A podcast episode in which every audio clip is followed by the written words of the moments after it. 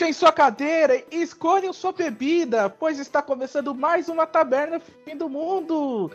Meu nome é Nelson Nascimento e mais uma vez eu serei recepcionista de vocês nesse que é o primeiro podcast gravado em 2022. Feliz ano novo, Iago. Para, feliz ano novo.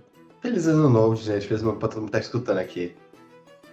Porra, mais um ano começando, mais uma vez a gente aqui juntinhos em Shallow Now, falando de um monte de coisa que a gente não entende e dando opiniões que ninguém se importa. Porque é a essência do podcast, né? É, é. A essência do. do século XXI, diria eu, na verdade, né? Exatamente. E é sobre isso. Então a gente vai começar esse podcast aqui falando sobre o que, Iago? Aproveitar que é começo de ano, né? E a gente vai falar sobre os filmes que vão estrear aqui, ou também uma série, a gente vai falar uma série ou outra, mas principalmente os filmes, né, e séries mais mais comentados que a gente vai ver, a gente vai dar nossos pitacos que, a gente acha que vai ser. É, a ideia é que a gente passe algumas coisas para vocês que a gente está de olho e talvez vocês deveriam estar de olho também ou algumas coisas que a gente uh, simplesmente não se liga, né? E por que, que vocês deveriam não estar ligando também? Mas podemos começar então, Iago. Você quer puxar os. Vamos fazer o seguinte: vamos estabelecer uma regra aqui. O quê? Uh, pra não ficar um. ficar insuportável, é, eu te mandei a lista. Uhum. Então vamos por mês, cada um escolhe dois filmes que mais interessa, né? E a gente discute o filme um do outro, que o, o filme que você tá mais esperançoso para assistir, mais esperando para assistir pelo é, nesse mês, e a gente vai discutindo. Não, não. Daí vai mas- dar 24 filmes e o cast não fica tão longo, eu acho que dá um clima legal. Não, não, tá, mas assim, vamos propor assim então. A gente fala mais sobre esses sobre os filmes que a gente quer falar, desses dois, mas eu, a, a gente cita um outro que a gente queria falar só para não passar em branco, sabe? Só pra, É, claro. dar uma importância. Claro, claro, claro. Então, você quer começar falando de alguns filmes de janeiro que está que, que te chamou a atenção, que está fazendo você esperar ansioso, ou talvez que já tenha saído? Muitos. A falar a verdade, quando, quando a gente tá gravando esse cast, é, a gente, é o final de semana, a gente foi assistir Pânico junto, né? Pânico 5, só fazer essa menção rosa. É, o novo Pânico, a gente, eu gostei bastante, porque eu sou fã da franquia Pânico. E. Nelson, também gostou do filme? Cara, eu gostei. Eu acho que eu gostei menos do que você, mas eu gostei. Gostei pra caramba, achei um filme, um filme muito bom. Filmão, mas um filme muito bom. Respeita bastante a franquia. Agora, é, eu vou citar aqui um filme que eu estou muito empolgado pra ver. Já está em no momento que a gente está gravando esse podcast. E como aqui é São Paulo, pelo menos esse filme tem aqui. E só está em espaços bem restritos, né? Do centro de São Paulo. E chama Bene- Benedetta. Era a minha primeira escolha também, obrigado. de nada, escolhe outra. Que é o filme do diretor Paul Verhoeven. Pra quem não conhece ele, é o diretor de Robocop, diretor de Showgirls e diretor de Elle, que é um filme que eu acho muito foda. Então, assim, é um diretor que a gente isso. ama. É, Tropas Estelares, Tropas Estelares é, também. o, o, o Vingador do Futuro é dele também, né? Se não me engano, é. Vou confirmar aqui. Vingador do Futuro, é, Instinto é, Selvagem. o Instinto Selvagem, né? Uhum. Então, é um diretor de calibre. Mas sobre o que, que é esse filme que não é nada polêmico? Ele é a biografia. É... Na verdade, não é a biografia, é uma interpretação ali do livro, né? De uma freira italiana que da, da Toscana. É... Mas é a respeito de uma freira, isso é baseado numa história real, né? Entre aspas, aqui, interpretação da história real, de que ela tinha visões sobre a época de Cristo lá, né? E ela começa a ter visões eróticas com Jesus Cristo. E esse filme é, considera. É, considera não, mas ele quebra. Vai quebrar, não, vai, vai pisar em muitos tabus assim a respeito da religião e fé católica. Então, assim, eu estou muito empolgado por ele, porque é o Paul Verhoeven, que é um diretor malucaço. E é, vai ser assim uma coisa. Que não, eu não sei o que eu falo. Tem gente falando bem pra caralho desse filme, tem gente dando 10 já pra esse filme. É, eu acho que o que dá pra falar é o Paul Verhoeven, ele não é um diretor sutil. Nem um pouco. Não, não, sim, não. Ele é, ele é sutil pra fazer o filme, mas na mensagem não. Não. Então, você, porra, Instinto selvagem, né, cara? Você é, é, a cena de a cena sensual mais famosa do cinema é desse filme, que é a famosa cruzada de pernas da Sharon Stone. É, foi ele que dirigiu. Robocop, um dos, uma das sequências mais violentas de, da história do cinema, que é quando o Alex Murphy é, é toma os tiros lá do, do bandido, foi ele que dirigiu. Então, e ele tá mexendo agora com uma coisa que é pouco polêmica, né? Que é a sexualização de freiras, né? A ideia uhum. de que freiras elas são proibidas de fazer sexo, de desejar sexo, de querer ter relações. E mas o que acontece se uma freira de repente começa a sonhar com Jesus e, e tendo relações sexuais com ele, né? Ela também ela acaba como, é, conhecendo uma outra freira e elas têm um relacionamento lésbico sendo freiras. Inclusive, então... inclusive essa freira é venerada ali no povoado dela tal. Exato. É um negócio. É um negócio complicadíssimo se você for pensar de para você discutir. Mas o Paul Verhoeven, ele não tem medo. A gente lembra o. A, você assistiu a espiã dele? A espiã? Não, acho que eu não cheguei a assistir, quero ver muito. Puta filme tenso, cara. E ele fala assim, tipo, o, os limites que uma mulher judia é, holandesa, né, fez para conseguir sobreviver durante a Alemanha nazista, né? Então, uhum. ele aborda muitas coisas que são pesadíssimas nesse filme.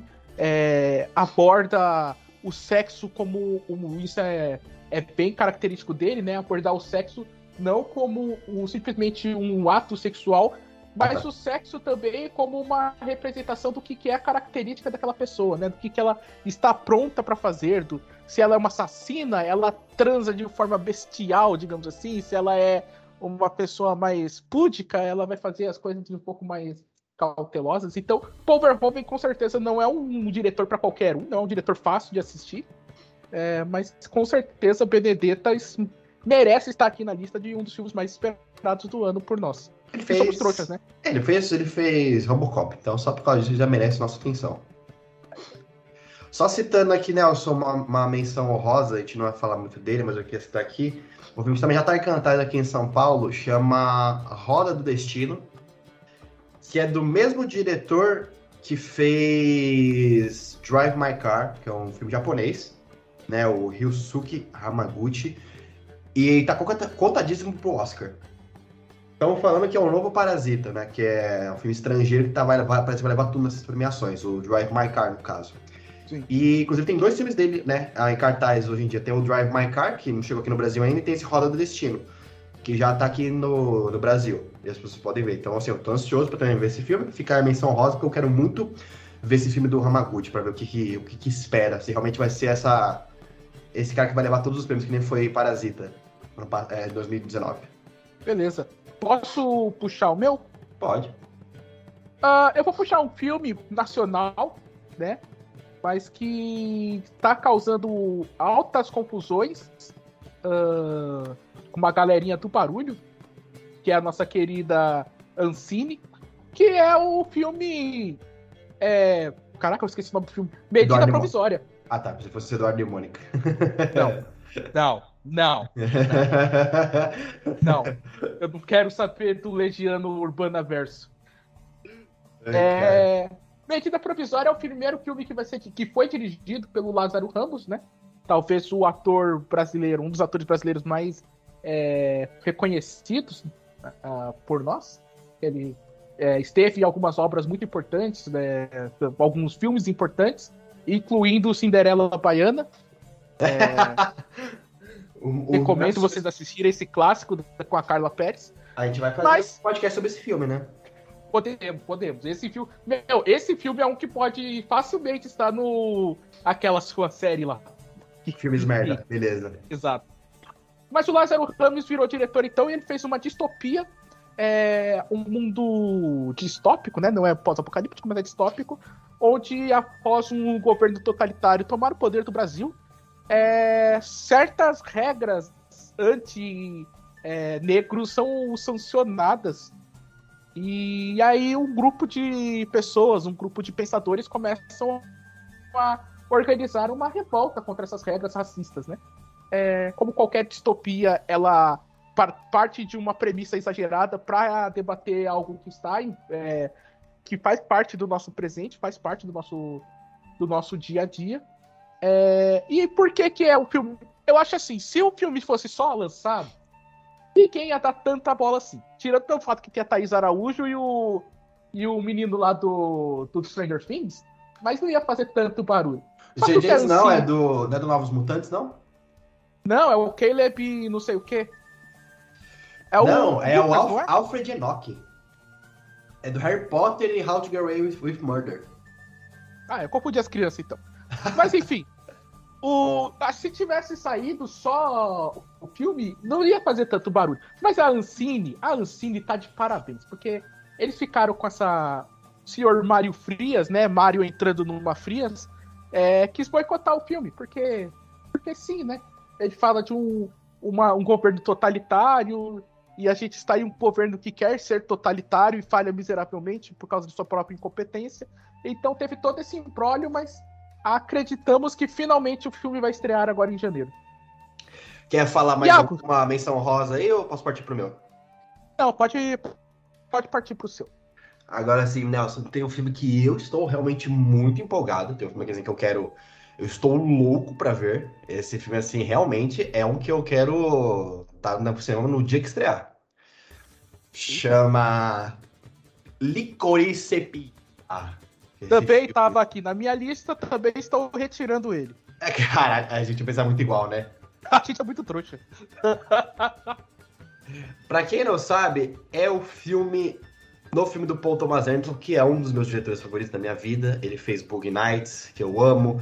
Ele fez. que é um dos meus favoritos da minha vida. Ele fez Magnolia, que é um filme praticamente perfeito. Magnolia é foda pra caralho. Ele fez. que mais? É... There Will Be Blood, como é que é o nome em português? Sangue Negro, que tem a melhor interpretação masculina da história do cinema, com o Daniel Day cara, que é o melhor ator, provavelmente, da, da história. Ele fez o que mais? Fez O Mestre, Vice-Inerente. Pô, Thomas Anderson é foda pra caralho, eu amo todos os filmes dele. Tipo assim, não tem um filme ruim. Sabe aquele cara, Nelson, que não tem um filme ruim? É o Paul Thomas Anderson. E ele é foda. Então, assim, eu estou muito empolgado com o Licorice Pizza. É o novo filme dele. Parece que vai ser uma história de romance, né? Entre um casal na década de 70. É, tem umas entre aspas, né? Que é o Paul Thomas Anderson. A gente nunca sabe o que vai, vai acontecer nesse filme. E, cara, sim, puta. puta é que é o Paul Thomas Anderson. Só falar, só falar isso. O Paul Thomas Anderson. E Não tem um, um elenco muito merda, né? Graças a Deus. Ah, tem o Bradley Cooper nesse filme. Não, o elenco é excelente, eu tô brincando. Ah, tá, susto. E, cara, tem o Champagne, agora que eu vi aqui. É, e tem também o Ben Seifert, quem não conhece esse cara, ele fez o. Ele é diretor também, ele fez Bom Comportamento e Joias Brutas. Bom comportamento ele, excelente. É, e ele, ele, é ator. Cara, então assim, Licorice Pizza, cara, vai estrear. Quando vai estrear aqui, aqui no Brasil? Dia 20 de janeiro, Brasil. Nossa, eu tô muito empolgado. Quero muito ver esse filme. Gente, sério. Se você nunca viu o Paul Thomas Anderson, dê uma olhada em qualquer filme dele. Recomendo os filmes. É, assim, eu ver. Sangue Negro eu recomendo. Eu recomendo todos, mas você, mas você conhecer ele mais. Tipo, Sangue Negro, Bug Nights, Magnolia até, vocês podem até não gostar muito, mas, cara, sério, puta, mas é incrível. E vai ser indicado ao Oscar, certeza. Vai estar tá lá no melhor. É, melhor, melhor roteiro, certeza. E melhor diretor. Trama Fantasma é dele também, né? Trama Fantasma também, excelente filme. Então é isso, só queria falar isso. E tá, tem um aqui que eu não sei se você vai falar, mas eu vou puxar aqui como menção honrosa, já que só posso escolher dois. Que é o novo filme, sabe de quem, Nelson? Uh. Do Guilherme Del Toro, Beco do Pesadelo. Ah, Beco do Pesadelo. Puta, mano. É, então. Você não ia falar desse, não? É, tá bem. É, não, porque eu não. Eu achei que não ia ser agora, na verdade. Nada, vai ser aqui, ó. Na lista. 27 de janeiro, Beco do Pesadelo. E, cara, que elenco tá nesse filme, hein? Bradley Cooper, Kate Blanchett, Rooney Mara, William Defoe, é, Tony Collette, Ron Perlman. Caralho, mano, só, só, só ator, assim, de calibre alto. Caralho. Assim, o Ron Perlman ele precisa colocar, né? Porque... Tim Blake Nelson também, né? Caralho. É, Ron Perlman... Mas, cara, assim, esse Beco do Pesadelo é outro filme. Sim, e de novo, só por ser do Guilherme Del Toro, vale a pena ver. Não importa. O filme mais ruim do Guilherme Del Toro é no mínimo, é no mínimo ótimo, tá ligado? Então, Não eu tem discordo, porque a Colina Escarlate eu não gostei, eu saí broxadinho. Ah, também concordo. Não é, não é muito bom, mas assim, não é um filme que você fala, nossa, que lixo, que ruim, não. Ele é, ele, ele é tipo, mais ou menos.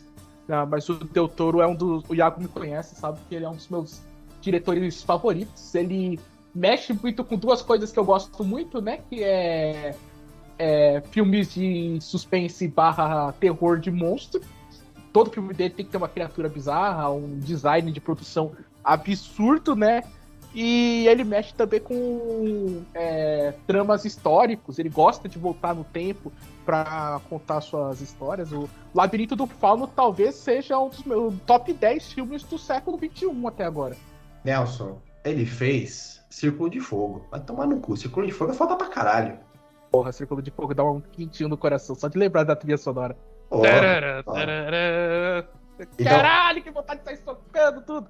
Então, fi- então fica aí mais uma mais uma menção honrosa. Mas assim, então, a gente quer falar dele, na verdade. Guilherme Del Toro, foda. Vamos querer ver Beco do Pesadelo. E agora pode falar o seu. Agora eu vou falar o primeiro filme meu, porque, assim, é o, o segundo, aliás, o último, né?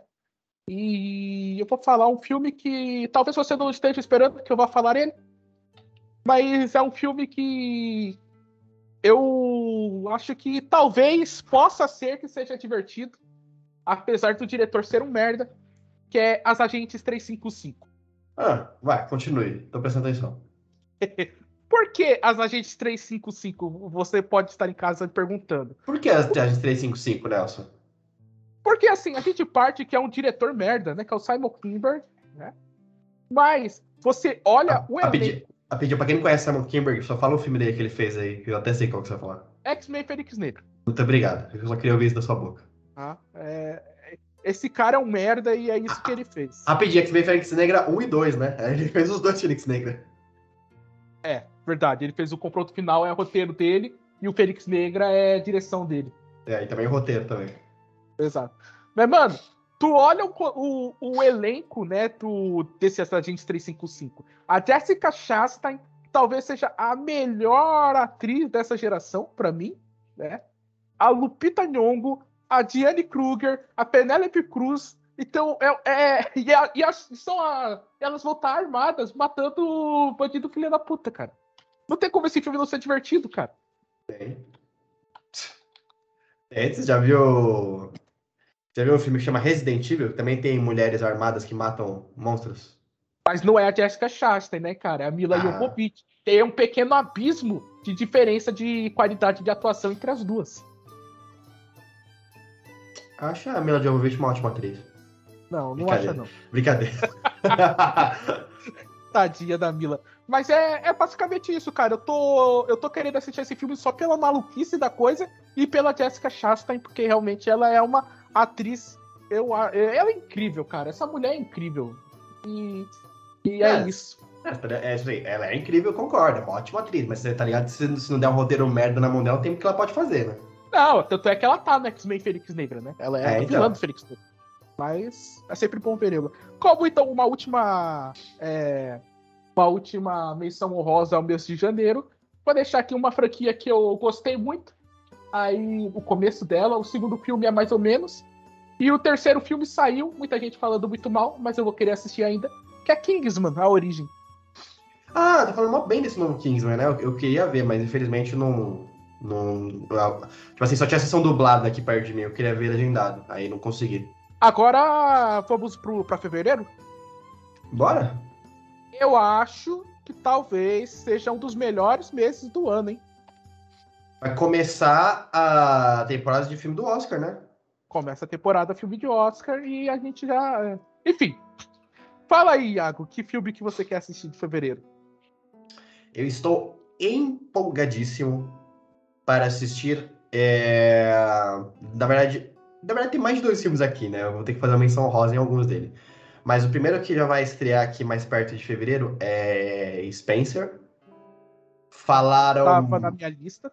Tava na sua lista, então pode tirar já, que eu tô pedindo. É, ele é do Pablo Larraín, Larraín, né? Assim que fala, não sei se fala o nome dele assim, gente, me perdoem. É, com o roteiro do Steven Knight. Cara, ele fez Peaky Blinders, esse cara, que da hora. E pra quem não sabe, esse o Lara era editor de Jack. Eu gosto bastante desse filme, Jack. Também fez Neruda, a biografia do Pablo Neruda tal. E fez Uma Mulher Fantástica. Que esse filme, Uma Mulher Fantástica, é foda demais. Os melhores filmes que eu assisti, assim, do, desse diretor. Não só desse diretor, assim, do ano que ele saiu. Foi 2017, é, foi 2017. Foda pra caralho esse filme. E assim, esse filme tá sendo cotadíssimo pro Oscar, tá sendo indicado pra tudo quanto é prêmio. E eu estou, é, assim, bem ansioso pra ver. É um filme sobre a princesa Diana, né? O Spencer. É. A princesa. A Lady Di. É, Lady Di. tal- talvez seja uma das grandes personalidades do final do século passado. Ela era muito carismática, ela trouxe um pouco de brilho de volta para a realeza britânica, né? Que é, Não, não, é, é brilho não, ele é, é porque ela era uma pessoa muito, muito, muito do povão. Então, Então, a- a- é, o, o- o pensei pessoal, É, o, tipo assim, o, o pessoal se aproximou dela e começou a gostar bastante dela. E ela começou a trazer uma popularidade maior para a corte britânica. Então, assim, além de Di, é uma pessoa que é lembrada muito com carinho pelo, pelos ingleses. Só que a rainha, teoricamente, odiava ela. Porque odiava, ela era não. Teoricamente, não, odiava mesmo. Realmente, tinha vezes que a rainha se retirava do recinto quando a Lady Di chegava, tá ligado? Uma parada nesse nível. Exatamente. E aí acontece que o assassinato dela é repleto de teorias da conspiração. A né? morte, porque nunca foi comprovado no assassinato. É, Porque Mas- o, o motorista dela bateu um carro, então não tem- como saber. é teoricamente complicado. É, é a morte do, da menina lá do 365 dias, né? É a mesma Nossa, coisa. Caralho, você puxou uma referência muito merda, mas tudo bem, eu entendi o que você quis dizer. Eu achei as duas estavam no carro, acelerando, o carro entrou numa, no túnel, quando saiu do outro lado, o carro não saiu do túnel. Era, tipo, parece que tinha os paparazzi lá e encheu o saco da Lady Di também. É, e tinha o, o, o maluco lá tentando sequestrar ela, indo atrás dela. Entendi. Mas assim, Caralho, 365 dias é uma biografia não oficial da Lady Di. é igual, nossa, igual. Realmente, o máximo ele é muito Lord, France, Lord inglês. É, é o, Tony, o Tony Blair, tá ligado? Nossa. E assim, mas esse filme também tá sendo cotado porque a Kristen Stewart tá nesse filme, né, de Crepúsculo, e eles falaram que a atuação dela está, é assim, é estupenda. Então ela tem grandes chances de ser cotada também pra melhor atriz no Oscar. É, eu acho que ela é, hoje, é um dos nomes mais fortes que tem, né? Uhum. Por ela enquanto, foi é. indicada ao Globo de Ouro? Eu acabei não acompanhando o Globo de Ouro. Foi, foi indicada. É, então. Então, é praticamente uma figura que a gente- carimbada, já que vai estar na, também como indicada ao Oscar. E assim, Assim, não levando, não levando o Globo de Ouro a sério, né? Que o Globo de Ouro, foda-se. o Globo de Ouro é uma bagunça, mas assim, ah, mas ela, ela- ela estava. Não, não, é, nem, não, hoje em dia não mais, mas ela estava em outras premiações mais sérias que sim, isso pode ser um termômetro muito forte pro Oscar. Beleza. Você quer trazer alguma coisa aí de. Uma menção honrosa que eu fiquei curioso de ver é A Morte no Nilo, que vai ser do Kenneth, Kenneth Branagh, né, que Kenneth fez o. Expresso do, Ori- é, Expresso do Oriente, né, que é mais uma adaptação da Agatha Christie. É, Eu o gosto- Kenneth Branagh, ele fez uma carreira é, adaptando contos ingleses, né? Ele fez Frankenstein, ele fez Macbeth, e ele fez aquele filme shakespeariano perfeito, né? Thor. Isso, exatamente. E assim, eu tô curioso porque eu gostei de, de Expresso do Oriente, achei o filme legal, não achei nada demais, não achei ok. ah, E esse filme também, como é mais uma adaptação de Agatha Christie, já pra ver, só pra, só pra falar que eu vi, né? Porque eu acho divertido. Mas assim, só ficou como menção rosa. Nada muito relevante também. Aí. Pode Posso puxar o o meu primeiro? Ó, até já sei qual que vai ser. Não, você sabe, porque assim. É, é, é talvez a franquia que eu mais. Uma das franquias que eu mais gosto na atualidade, né? Detetive do Prédio Azul 3. Sabe? Porra, essa era a minha piada, caralho. ah, chupa. Não tem como eu não falar de Uncharted fora do mapa. É, fala aí, brilha, vai. Brilha, Não de Uncharted como, do porque- menino Tom Holland, vai. Não, nem é por causa do Tom Holland. Eu vou falar bem a verdade. O que mais me incomoda é o Tom Holland e o. E o. Caralho, o Mark Wahlberg. É, Você se incomoda do Tom Holland estar muito novo como Drake? Eu não me incomodo do Tom Holland estar muito novo, porque ele é uma prequel dos jogos, né? Aham. É, me incomoda o Tom Holland não ter cara de cafajeste. Ele é muito menino bom. Ele é muito lawful good, né? Você já viu o Nathan Drake? Já, já, já vi, já vi gameplay já. O Nathan Drake, ele tem aquele sorrisinho de safado, sabe? É meio, meio Han Solo, né? É, é aquele cara que você vai dar uma vacilada, ele vai passar a mão na sua bunda e roubar o seu dinheiro, tá ligado? Você Ai, vai ficar me- esperto com esse cara. Me incomoda uma coisa, me incomoda o personagem do Mark Wahlberg não ter bigode. Ele tem, ele tem. Aparece bigode no último trailer. Ele deixa o bigode Último crescer. trailer. Porra, mas Eu fiquei feliz pra caralho. Mas assim. É, Ah, mas. não- Né, Nelson, assim, vamos, vamos combinar uma coisa? Devia ser outro ator. Eu acho que. Qual é, é o nome daquele ator lá? Pera aí, eu vou pegar o nome dele aqui. Aquele não, ator lá é meio foda. Não, não, não, não, calma. Vai, vai, vai vendo aí que eu vou pegar o nome do ator aqui. Que Então, ele, pra, tem bigode pra foda, quem tô falando. pra quem não conhece, Uncharted é baseado na franquia de jogos da, da Sony, né? Que são os jogos feitos pela Naughty Dog. ah, que saíram lá pra PlayStation 3, o Uncharted 1, 2 e 3. E o Uncharted 4 saiu pra, pra PlayStation 4. E são quatro jogos, talvez os melhores jogos de aventura que a gente tem nos últimos anos. Eles estão ali. Eu briguei uma vez com um cara que a gente conhece, porque ele reclama dos roteiros dos jogos, assim, mas, cara, pra mim, Uncharted é um jogo que tava pronto pro sistema, sabe? É explosão, é absurdo, é humor idiota. Nelson, Nelson, Nelson, eu lembrei dele que consegui. Sam Elliott. O Sam Elliott devia ser o, o cara mais velho lá, da Uncharted. Deixa eu ver aqui. O Sam Elliott, cara, tem muito cara do, do, do, do maluquinho. Mas o Sam Elliott, cara, o Sam Elliott é Ah, perfeito. mas é que o Sam Elliott é muito velho pro período que eles estão tratando. aí. Ai, Nelson, pelo amor de Deus, é rejuvenescimento facial. De Hollywood tá falando. Ah, não, não, não, não. Porque quando a gente vai. é, quando a gente vê o, o, o flashback do. No 3, né? O 3 tem um flashback que mostra como eles se conheceram. O. O Sully, ele é mais novo mesmo. Ele não é velho. Mas, mas Nelson, tá perfeito o Elliott como um cara, como o Sully, tá perfeito. Caralho, Esse tá. Elliot nem faz filme de, de ação, caralho. O que você tá falando? Não, mas e daí, dublê, porra? Mas, cara, tá, sério, tá perfeito. Esse devia ser o cast. O Sam. O Sam Elliott, como. Como. Maluquinho aí, você falou. Sei, não sei o nome dele, que eu não jogo. Mas É. é, tá perfeito. O Sully, isso. Mas enfim, é um jogo. Cada jogo ele tem que desvendar um mistério, né? Algo que está perdido. É, desde o, o Eldorado até passando por um navio. Por um navio pirata, que basicamente é o que eles vão adaptar nesse filme, né? Eles vão atrás de um navio pirata. E assim, o que o jogo é, ele te ganha pelas cenas de ação, que são espetaculares, são de encher os olhos, são de fazer você terminar, pausar e, e respirar fundo, sabe? Então, isso no cinema, eu, eu espero que, que seja legal. O do trailer, as cenas de ação estão muito bacanas, eu tô muito empolgado. Eles estão fazendo uma misturada dos quatro jogos, né, pra, pra formar um filme. E, mas, cara, é- esse aí eu vou assistir, eu vou assistir em IMAX. E, e quando tocar a musiquinha, eu vou chorar. E vai se decepcionar muito, né? Vai ser, o filme vai ser ruim. Não vai, cara, não vai. Cala a boca! Tá torcendo muito já pra não ser ruim. Nelson, a maldição dos jogos de- dos filmes de videogame, Nelson. A maldição. Ela vai vir, vai vir com força. Não, cara, cala a boca, velho. Cala a boca, cala a boca, cala a boca. Bem, é isso. Puxa aí mais um seu, Iago. Eu quero falar também que vai ser outro filme muito indicado pro, pro Oscar, já tá, em, já tá em muita premiação aí no começo do ano, que é Belfast.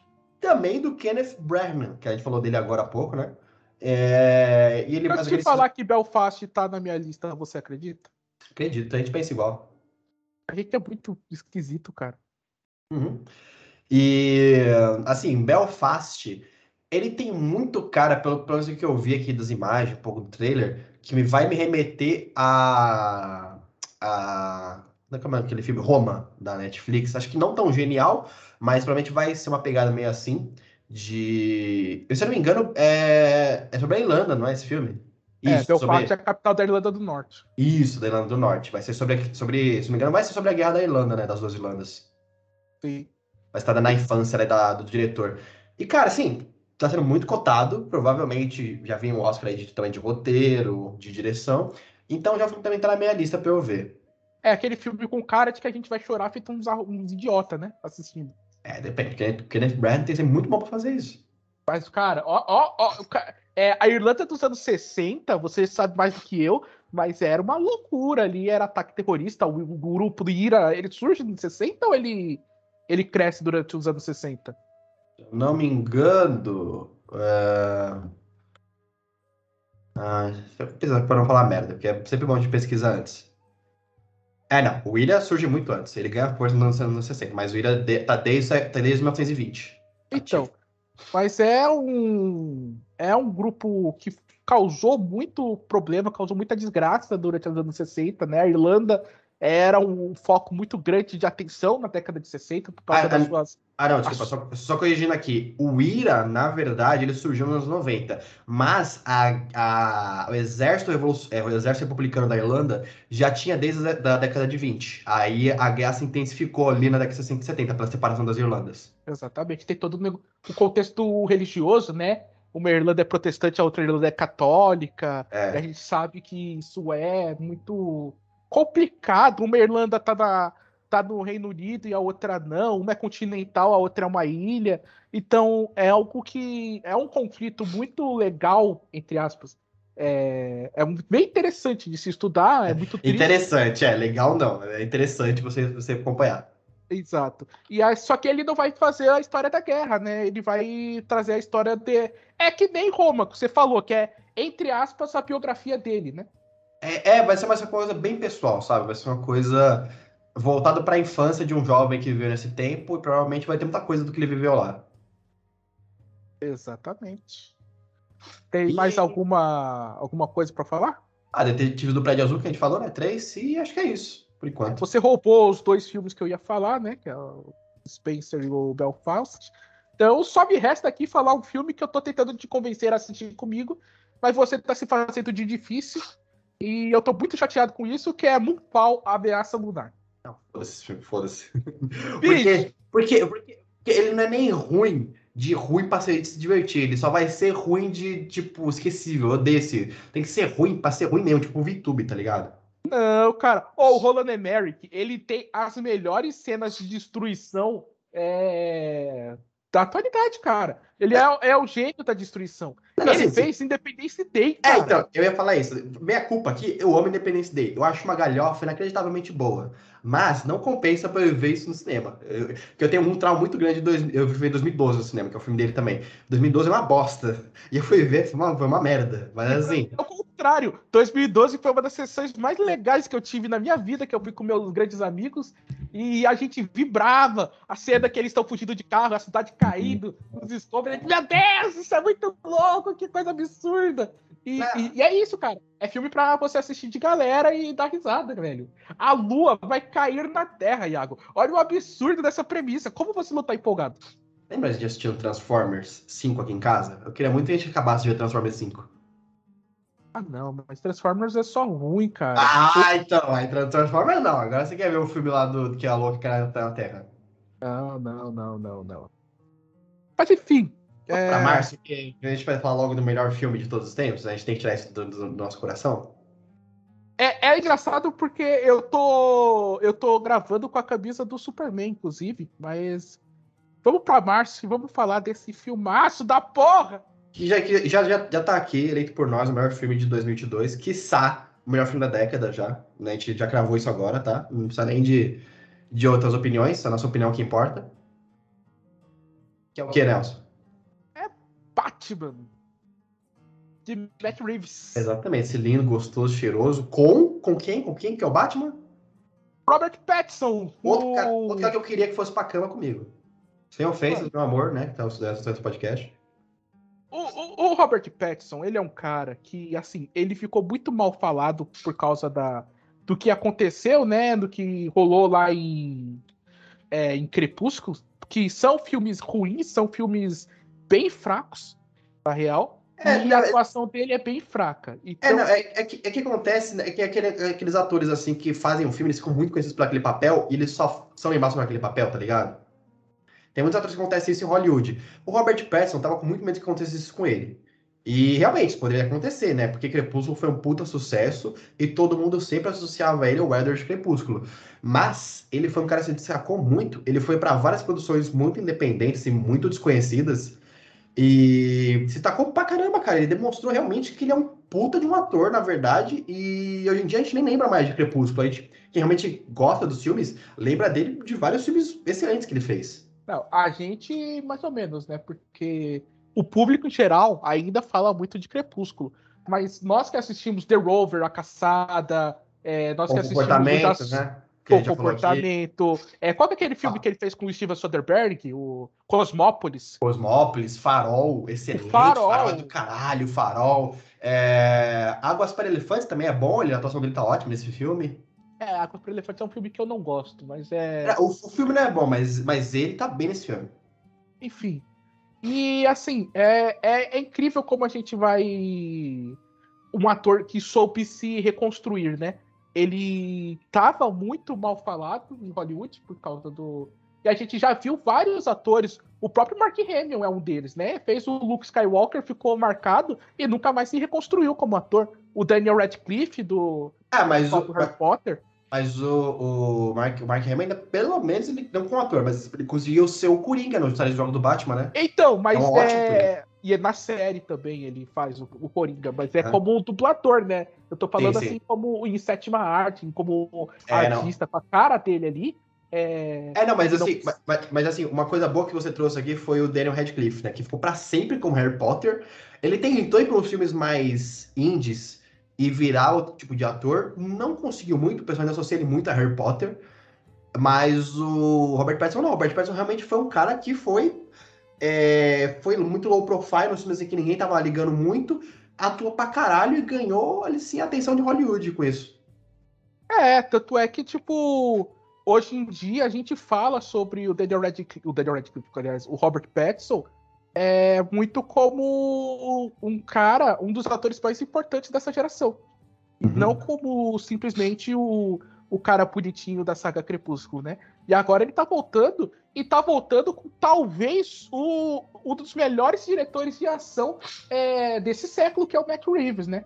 Cada Matt Reeves, Matt Reeves fez Planeta dos Macacos, a trilogia. Que filme foda. É, ele fez o 2 e o 3, o 1 um não é dele. Ele fez o remake do Deixa Ela Entrar, que é um dos melhores filmes de vampiro da atualidade, né? Atualidade. Excelente. 2011, 2010. Ele fez Rua Cloverfield 10 também, que é ótimo. Não, ele fez o Cloverfield. Rua Cloverfield não é dele. Ah, na verdade, desculpa, é a produção dele. É produção, mas o, é. o Cloverfield é dele. O primeiro filme dele é, é Cloverfield. Então, mas assim, Planeta dos Macacos 2 e 3, Planeta dos Macacos é uma trilogia muito mal. É... Tipo, a galera não fala tanto quanto deveria, né? Porque são três filmaços. Filmes... E filmaços, filmaços, filmaços. Os três são ótimos. Exatamente. E aí a gente, infelizmente, não fala muito, né? Porque não é mais uma uma franquia de tanto sucesso hoje em dia, mas os três filmes, aquela batalha final do 2, é, que a luz fica, é tipo, ele deixa a fotografia vermelha, assim, você vê os rastros das balas passando na noite, aquilo é uma das melhores cenas de ação do século, fácil, fácil, fácil. Ele é muito bom. E aí, tudo que a gente tá vendo nos trailers do filme é, é, mostra isso, né? Uma fotografia muito absurda, muito bonita, muito é muito legal você ver qualquer take do filme e você quer pausar e enquadrar porque é, ele tem umas escolhas de, de posição de câmera que são pouco usuais, ele tem uma composição de cor que é muito bonita, né? O pôster, esse tom de vermelho, é absurdo. Então, resumindo que vai ser Batman, foda pra caralho. A gente tem pra... Ainda mais porque vai ser o Charada, né, o vilão, e o Matt Reeves fez questão de puxar bem o lado detetive do Batman. Fazia tempo que a gente não via, né? O lado detetive e o lado porradeiro do Batman. Não, a gente nunca viu o lado detetive do Batman Sim. no cinema. É, era, era foi, aquela foi uma galhofa, não uma galhofa, mas foi um lado mais cartunesco na década de 90. Aí foi o lado mais pé no chão do, do Nolan, mas aí foi uma coisa mais justiceiro do que realmente um detetive. E agora a gente realmente vai ter o detetive desvendando as, as charadas do charada, né?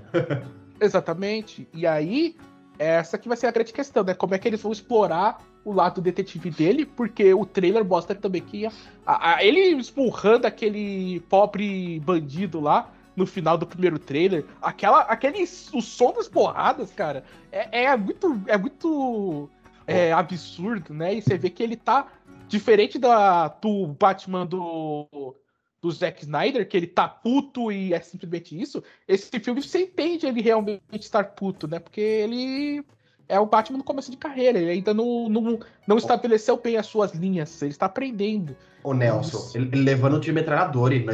Nossa, como se não fosse nada. Nossa, que foda, meu Deus do céu.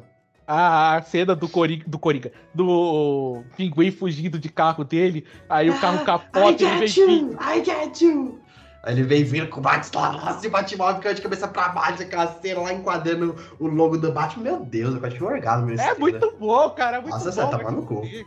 Cara, é isso. É o melhor filme do ano. A gente Não, não, só- assistiu, mas a gente já sabe que é. Não, a gente já, é o primeiro filme do ano. Agora eu posso ir do céu ao inferno, só pra fazer uma menção rosa aqui. Em março não vai ter muita coisa assim. Eu não vou deixar, porque em março não vai ter muita coisa. Pode ser que você puxe uma menção rosa do que eu vou puxar. E. Não, não, não. É, é- é- é que tem um filme aqui na lista mandou, tá em abril. Mas na verdade, esse filme tá marcado pra março aqui no Brasil. Provavelmente abril ele vai sair no cinema lá fora, mas ele vai sair aqui em abril. Ah. Que é Morbius. Não, foi adiado, foi adiado. Não, não, então, mas, mas foi adiado pra março, final de março. É porque aqui no Brasil ele vai sair 31 de março e nos Estados Unidos vai sair 1 de abril. Ah, tá. Então tira logo essa porcaria daqui. Cara, assim, eu acho que eu nunca caguei tanto pra um filme. Assim, mas juro pra você, o Morbius, ninguém tá falando desse filme. E, tipo assim, o Morbius tá muito foda-se, tá ligado? Porque... Ah, eu até gostei do trailer, sabia? Ah, não, não, pelo amor de Deus, cara. O Jared não dá, não, cara. Ainda mais que depois que eu achei Casa, é, Casa Gucci. Eu tô com ranço do Jared por causa de Casa Gucci agora. Então, o Kazaguchi é bom, eu não assisti ainda. Não. Tá muito- Não é bom, cara. Eu não sei o que tá acontecendo com o Ridley Scott, cara.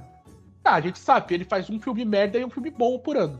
Ah, deve ser. Mas, mas enfim, falando de Morbius, o vilão do Homem-Aranha, que tipo. Assim, o vilão do Homem-Aranha, é até legal, mas pra um filme próprio, eu não sei se. Qual que foi a ideia do produtor chamar o filme do Morbius? Cara, eu entender, eu entendo o filme do Venom, porque o Venom é muito popular. Agora o filme do Morbius, tá ligado? Você ficou tipo meio que. Por quê? Aí assim, assim, o Morbius, ele já foi um anti-herói também, né? E assim, é... eu, eu acho que esse filme não era pra ser filme do Morbius, era pra ser um filme da Gata Negra. É, não, acho que a gente vai concordar aqui. Não, tipo assim, acho que até Gata Negra, cara, porque o Morbius, ele não tem o apelo que, por exemplo, o Venom tem, ou qualquer outro personagem ali do, do meio do Homem-Aranha. Cara, a gente conhece o Morbius. Não mais conhece o Morbius, ninguém mais conhece. Só quem lê HQ é o que lembra dele da série dos anos 90, lá, do, do Homem-Aranha. E tipo, e tipo assim, eu vi o trailer, nossa, mas ele tá com uma cara de filme bagaceiro, tá ligado? Aquele filme bem bagaceiro, que não vai ter uns efeitos acabados, vai ser uma cena nos escuros pra esconder o CGI mal, mal, mal feito. Eu tenho certeza disso, cara. E vai ser tipo o Venom 1. Vai tipo igual o Venom 1. Então, assim, eu não podia estar cagando mais pra esse filme. Isso que eu sou fã de, de história em quadrinho. Mas eu acho que é mais uma tentativa que elas vão fazer de iniciar uma franquia, né?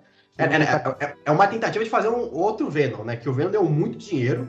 E agora eles querem fazer o, o Morbius agora pra ver se tem, emplaca a mesma coisa que foi o Venom. Eu duvido Mas imagina, dar- eles pegam esse vilão mais de terror do Homem-Aranha e tenta, tipo, lobisomem. Não vai, não vai, É. não vai. Não, não, sabe porque eu, não, não- eu acho que não vai dar nem bilheteria esse filme. Ah, mas é a tentativa, né? Mas sim, concordo que não vai ser grandes coisas. Posso Então. puxar o meu primeiro aqui? Pode, foda-se Morbius, vamos pra abril agora. Você quer pular pra abri- abril? Ah, você vai falar mais algum aí de março? Eu ia falar um filme de março. Ah, pode falar. Eu vou falar um filme que eu estava cagando litros. E aí a gente viu o trailer junto no cinema. E eu fiquei um pouco interessado nessa merda. O Exorcismo lá de Deus, é isso? Não, não, não. O Exorcismo de Deus é, é só bizarro. Mas que é o filme Cidade Perdida. Ah, nossa, caguei pra esse filme, mas pode falar. Eu caguei muito pra esse filme. Assim, ele tem tudo pra ser uma merda, né? Sim. Ele tem mas, tudo pra ser inacreditavelmente ruim. mas, mas- assim, eu, eu tenho, eu tenho- que dar um ponto que esse filme tem o Brad Pitt, então. Exatamente. É o Tem o Brad Brad Pitt Pitt. matando gente. Exatamente. Então já me comprou já. Qual foi o último filme que o Brad Pitt matou gente? Foi no Guerra Mundial Z? Hum, não, ele matou gente não, mas que ele tava um gostoso, delicioso, que eu queria muito passar a mão no corpo dele era o. Era uma vez em Hollywood, do canal Tarantino. Que inclusive ele ganhou o Oscar, né? Inclusive, ele ganhou o Oscar, foi pouquíssimo tempo. Uhum. Ah, mas cara, se você tá empolgado pra ver esse filme Cidade Perdida, tudo bem. mas é a Sandra Bullock. Eu não sei porque eu tenho um ranço da Sandra Bullock, sabia? Não é que eu esteja empolgado, é que o Menz realmente tá meio merda, né, cara? Sim, é verdade. É. Sei lá, se esse filme sair é, rapidinho em, em na, na pirataria, eu vejo ele. Acho que vai ser assim. Porque realmente, esse mar só tem o Batman assim, de mais relevante. Pode ser que surja alguma surpresa aí. Sei, sei. Quer ir pra abril? Ou pra abril. Cara, abril, posso começar? Pode. Você tá começando todos os meses? Não, você começou de março, pô. Puxa o É, março, é, março a gente falou junto, né? Mas eu quero muito puxar. Eu falei que Morbius era o filme que provavelmente eu, que eu mais tava cagando. Mas tem um filme aqui que eu estou cagando tanto quanto o Morbius, mas eu estou curioso para ver, tipo assim, o que, que vai ser desse filme? Que é Animais Fantásticos, o 3. Esse filme. Animais, você sabe que Harry Potter é a franquia favorita da minha amada namorada, Christine, então é um filme que eu vou assistir.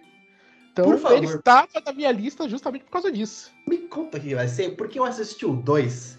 Detalhe, eu não tô assistindo um.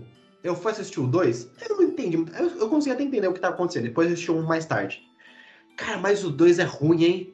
Nossa, o 1 um é ok, é divertidinho, mas não é nada demais. O 2 é ruim mesmo. Eu falei, cara, o que aconteceu? A J.K. Rowling não sabe escrever roteiro de cinema, sério. Ela pode ser uma ótima escritora de livro, é uma transfóbica do caralho, então quero que ela se foda. Mas roteiro de cinema, putz, foi sobre assistir o 2, hein? E, cara, o 3 saiu o Johnny Depp, né, por causa das polêmicas lá, entrou o Mad Mikkelsen. E, assim, realmente o pessoal não tá falando nada desse filme. Nem os fãs de Harry Potter estão falando desse filme, tá ligado? Eles estão gostando Tá, tá. Quando não, não, não. o trailer, a galera empolgou. Não, não, não, assim, empolgou, mas, cara, não, não... Sabe, sabe como é que a galera empolga quando sai trailer, tá ligado? É tipo a gente não foi aquele barulho, tá ligado? Não, não foi, tipo, sei lá, trend top no Twitter, não foi, tipo assim, uma coisa muito grande, que nem foi, por exemplo, o trailer do Homem-Aranha. Quando foi o primeiro Animais Fantásticos, sim, foi um barulho tipo o Homem-Aranha 3, agora que saiu do Tom Holland, tá ligado? Mas esse 3 foi muito pouca gente que falou, só foi mais, foi mais hardcore, pela verdade. Então, assim, ah. a, até a galera mais, mais. Até galera que, tipo assim, é fã, não é tão fã assim, mas gosta dos filmes, não tá tão empolgada também. Porque o 2 já não foi bom eu concordo com você que o 2 é horroroso, o 2 é muito ruim. Muito. E ele é muito bagunçado. Tem, tem, uma cena ali no cemitério que, cara, eu falei, meu Deus, isso foi um aluno que tava fazendo? Porque não é possível, foi um profissional que fez. É que o David Yates não é profissional, né? Esse cara, ele, estra... ele tá constantemente tentando estragar a, franquia cinematográfica de Harry Potter, porque a franquia como um todo, a J.K. Rowling já deu um jeito. Agora, ele é muito ruim, né? Ele é muito lamentável, mas, mas, cara, muito triste.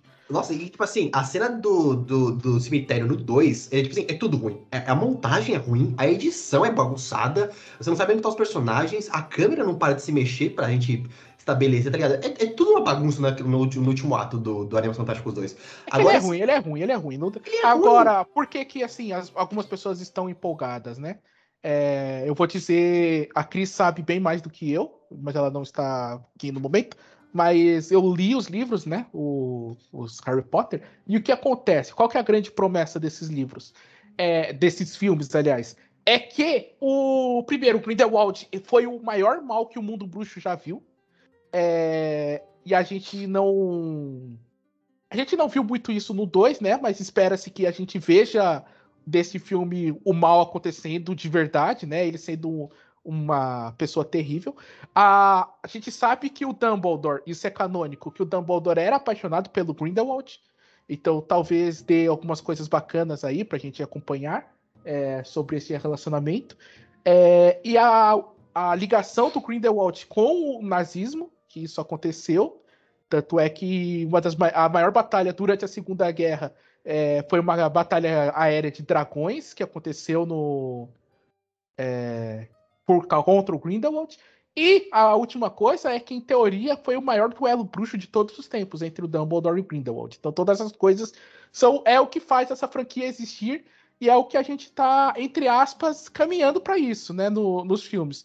Agora, sim, concordo com você que a J.K. Rowling é uma péssima roteirista, o David Yates é um péssimo diretor, mas para esse filme não vai ser o roteiro não vai ser só da J.K. Rowling, né? Eles contrataram os cara, o cara que fazia os Harry Potter para poder dar um up no negócio, dar uma melhorada. Mas assim, falando como eu, que não sou fã de Harry Potter, assim, eu vi, já vi o filme e gostei. É, eu estou realmente, nossa, mas eu tô cagando muito pra esse filme. Eu não vou ver no cinema, mas estou curioso pra ver, tipo assim, como vai ser, tá ligado? O que, que vai ser dessa franquia? Porque o 2 tem uma bilheteria muito baixa. E o 3 quase foi cancelado, tanto por causa da bilheteria, por causa da polêmica do Johnny Depp, um monte de coisa se envolvendo a polêmica da J.K. Rowling, quase cancelaram os Animais Fantásticos. Mas ainda teve esse terceiro. Assim, eu tô achando, não jogando zica, mas eu tô achando que vai ser assim, um, um flop, tá ligado? Eu tô achando que vai flopar. Eu tô falando como, como pessoa, pessoa de fora, que não é fã, assim, não tá empolgada, e que tá vendo friamente a situação. Eu tô achando que vai ser isso. É, mas assim, existe uma. Uma. Talvez uma possibilidade do filme melhorar. A gente torce para isso, na real. Porque a gente quer filme bom, né? É, se o filme for bom, eu vou ver, não tem problema não. Então, mas assim, do que, que você tá falando, né? Que o filme quase flopou. É, ele fez, segundo o Box Office Mojo, 654 milhões de bilheteria mundial. Isso para um filme da, de uma franquia como Harry Potter, isso é pouquíssimo. É pouco, pouco. É, foi, foi tipo o que fez a Liga da Justiça, Zack Snyder, né? 657 é, milhões. Falei, falei, mesma coisa do, do Harry Potter aí, ó. Do, Harry Potter, é, do famoso Harry Potter sem Harry Potter, né? É, ele fez 30 milhões só a mais o, o Harry Potter sem Harry Potter. Então. Mas eu, eu, eu, eu me empolgo com o amor que a Cris tem por essa franquia, então eu estou, eu estou esperançoso. Pode ser que seja algo melhor do que foi o 2. O, o, a fanbase merece. Eu acho que merece. Então vai, puxa o seu aí agora. Cara, eu vou puxar um que não é o que você tá esperando que eu vá puxar. Não é Sonic 2? Não é Sonic 2. Droga. É, eu vou puxar um filme que eu sei que você também está afim de assistir. Ah, não, bosta, agora você tá roubando a minha lista. ah, eu, eu tô com certeza, porque você é um safado. Aí eu tô indo pro contra-ataque. Eu tô indo sim pra cima de The Northman. Filha da puta, filme do, filme do Robert Eggers. Que eu, filme do eu, Robert Eggers. Eu amo esse diretor, foi um dos meus favoritos agora. Mano, assim. É... Esse filme, ele é muito. Eu acho ele muito estranho. Você vê o trailer, você vê os pôsteres, ele é meio esquisito. E é isso que a gente quer do Robert Eggers, uma coisa que vai deixar a gente desconfortável. Sobre o que é esse filme? Basicamente, ele vai estudar. A gente não tem muito o... uma sinopse dele, né?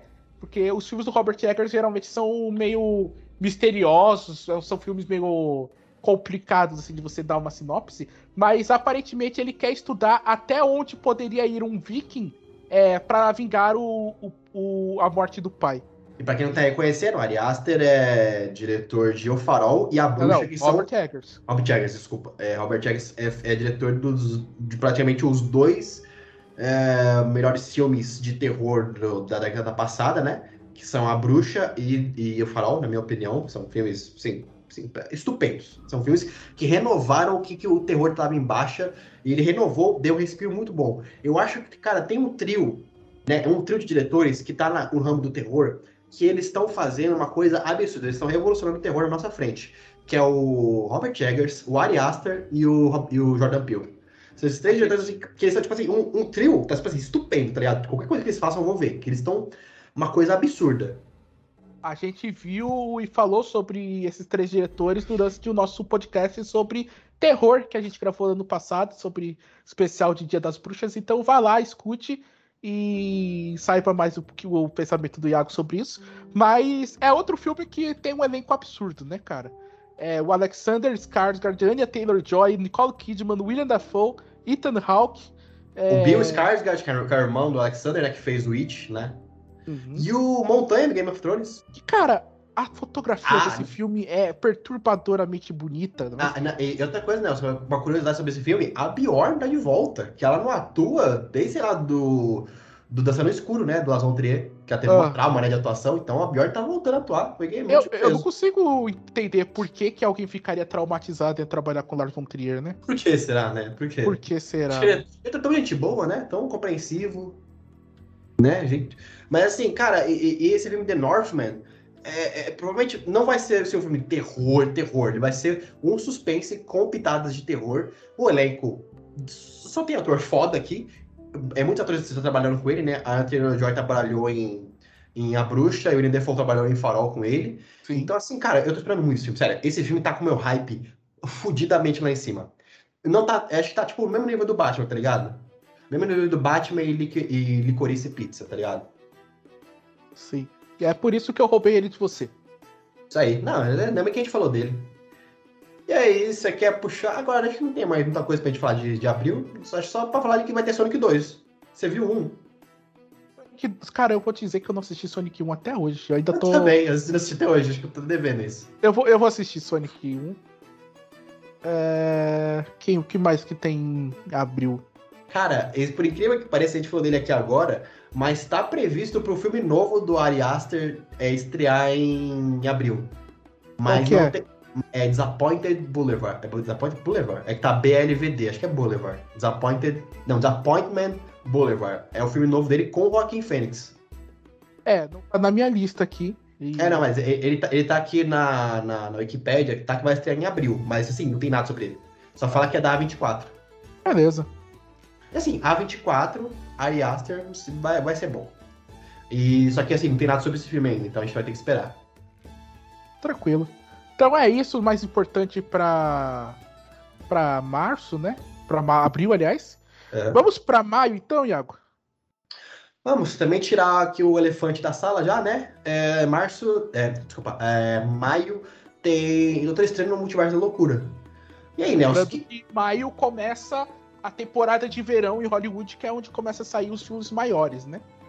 Eu estou empolgadíssimo para esse filme porque é o Sam Raimi. Então, se tem, uma, se tem um diretor que consegue mostrar loucura e galhofa, é o Sam Raimi. Então, assim, eu estou empolgado por causa do Sam Raimi. E, cara, é, nem precisa, nem precisa com o Doutor Estranho, né? Você gostou mais do filme do Doutor Estranho do que eu ainda, no primeiro filme. Gostei bem mais do Doutor Estranho do que você. É, mas o Sam Raimi me empolgou. Eu gosto muito do Sam Raimi. Ele é um diretor que eu, assim, eu, eu abro um sorriso toda vez que eu vou ver um filme dele. E agora que ele assumiu essa direção, eu não sei o tanto que ele deu de liber... o Kevin Feige deu de liberdade para ele fazer esse filme. Eu espero que bastante, pelo que a gente viu de trailer, né, que tem um trailer desse filme no Homem-Aranha 3, é, do Tom Holland. Pelo que a gente viu, tá legal, o filme tá bonito, vai ter algumas coisas ali sobre multiverso. Alguns lançamentos que até você me mostrou, vai ter algumas coisas muito inusitadas, assim, de tipo assim, atores que já fizeram personagem da Marvel voltando. Então, assim, eu não sei o que vai ser esse filme. Eu espero que seja uma loucura realmente. Não, aqueles atores que eu te mandei era rumor, tá? Ah, era rumor? Então, assim, mas é rumor. É rumor, rumor. O problema é que os rumores estão saindo da mesma galera que fez o rumor dos três Homem-Aranha. Então, assim, se esse filme for uma loucura e realmente tiver muitos rumores que estão comentando aí, eu vou amar esse filme. Ainda mais porque vai ser o Sam Raimi fazendo essas loucuras. Então, assim, Nelson, eu, eu, eu, não sei. Eu estou empolgado, mas eu estou com o um pé atrás ao mesmo tempo, né? Porque esse filme ele pode ser muito 880. Ou ele pode ser excelente, ou ele pode ser um fiasco. Então, assim, eu não sei o que pensar exatamente.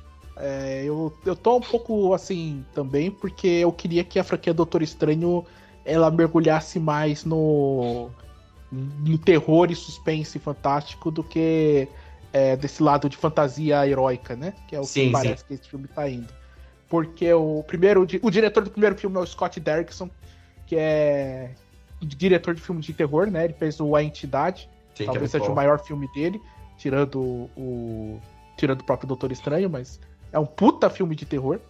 É, o Sam Raimi, ele nasceu do terror, né? Ele fez o A Morte do Demônio, ele, depois ele fez aquele filme maravilhoso, O Arraste-me para o Inferno. É, é, Evil Dead, né? Diretor da trilogia de Evil Dead, que é, é maravilhoso. Eu falei, A Morte do Demônio. Ah, tá, mas dizer que você falou em português, eu tô acostumado com Evil Dead.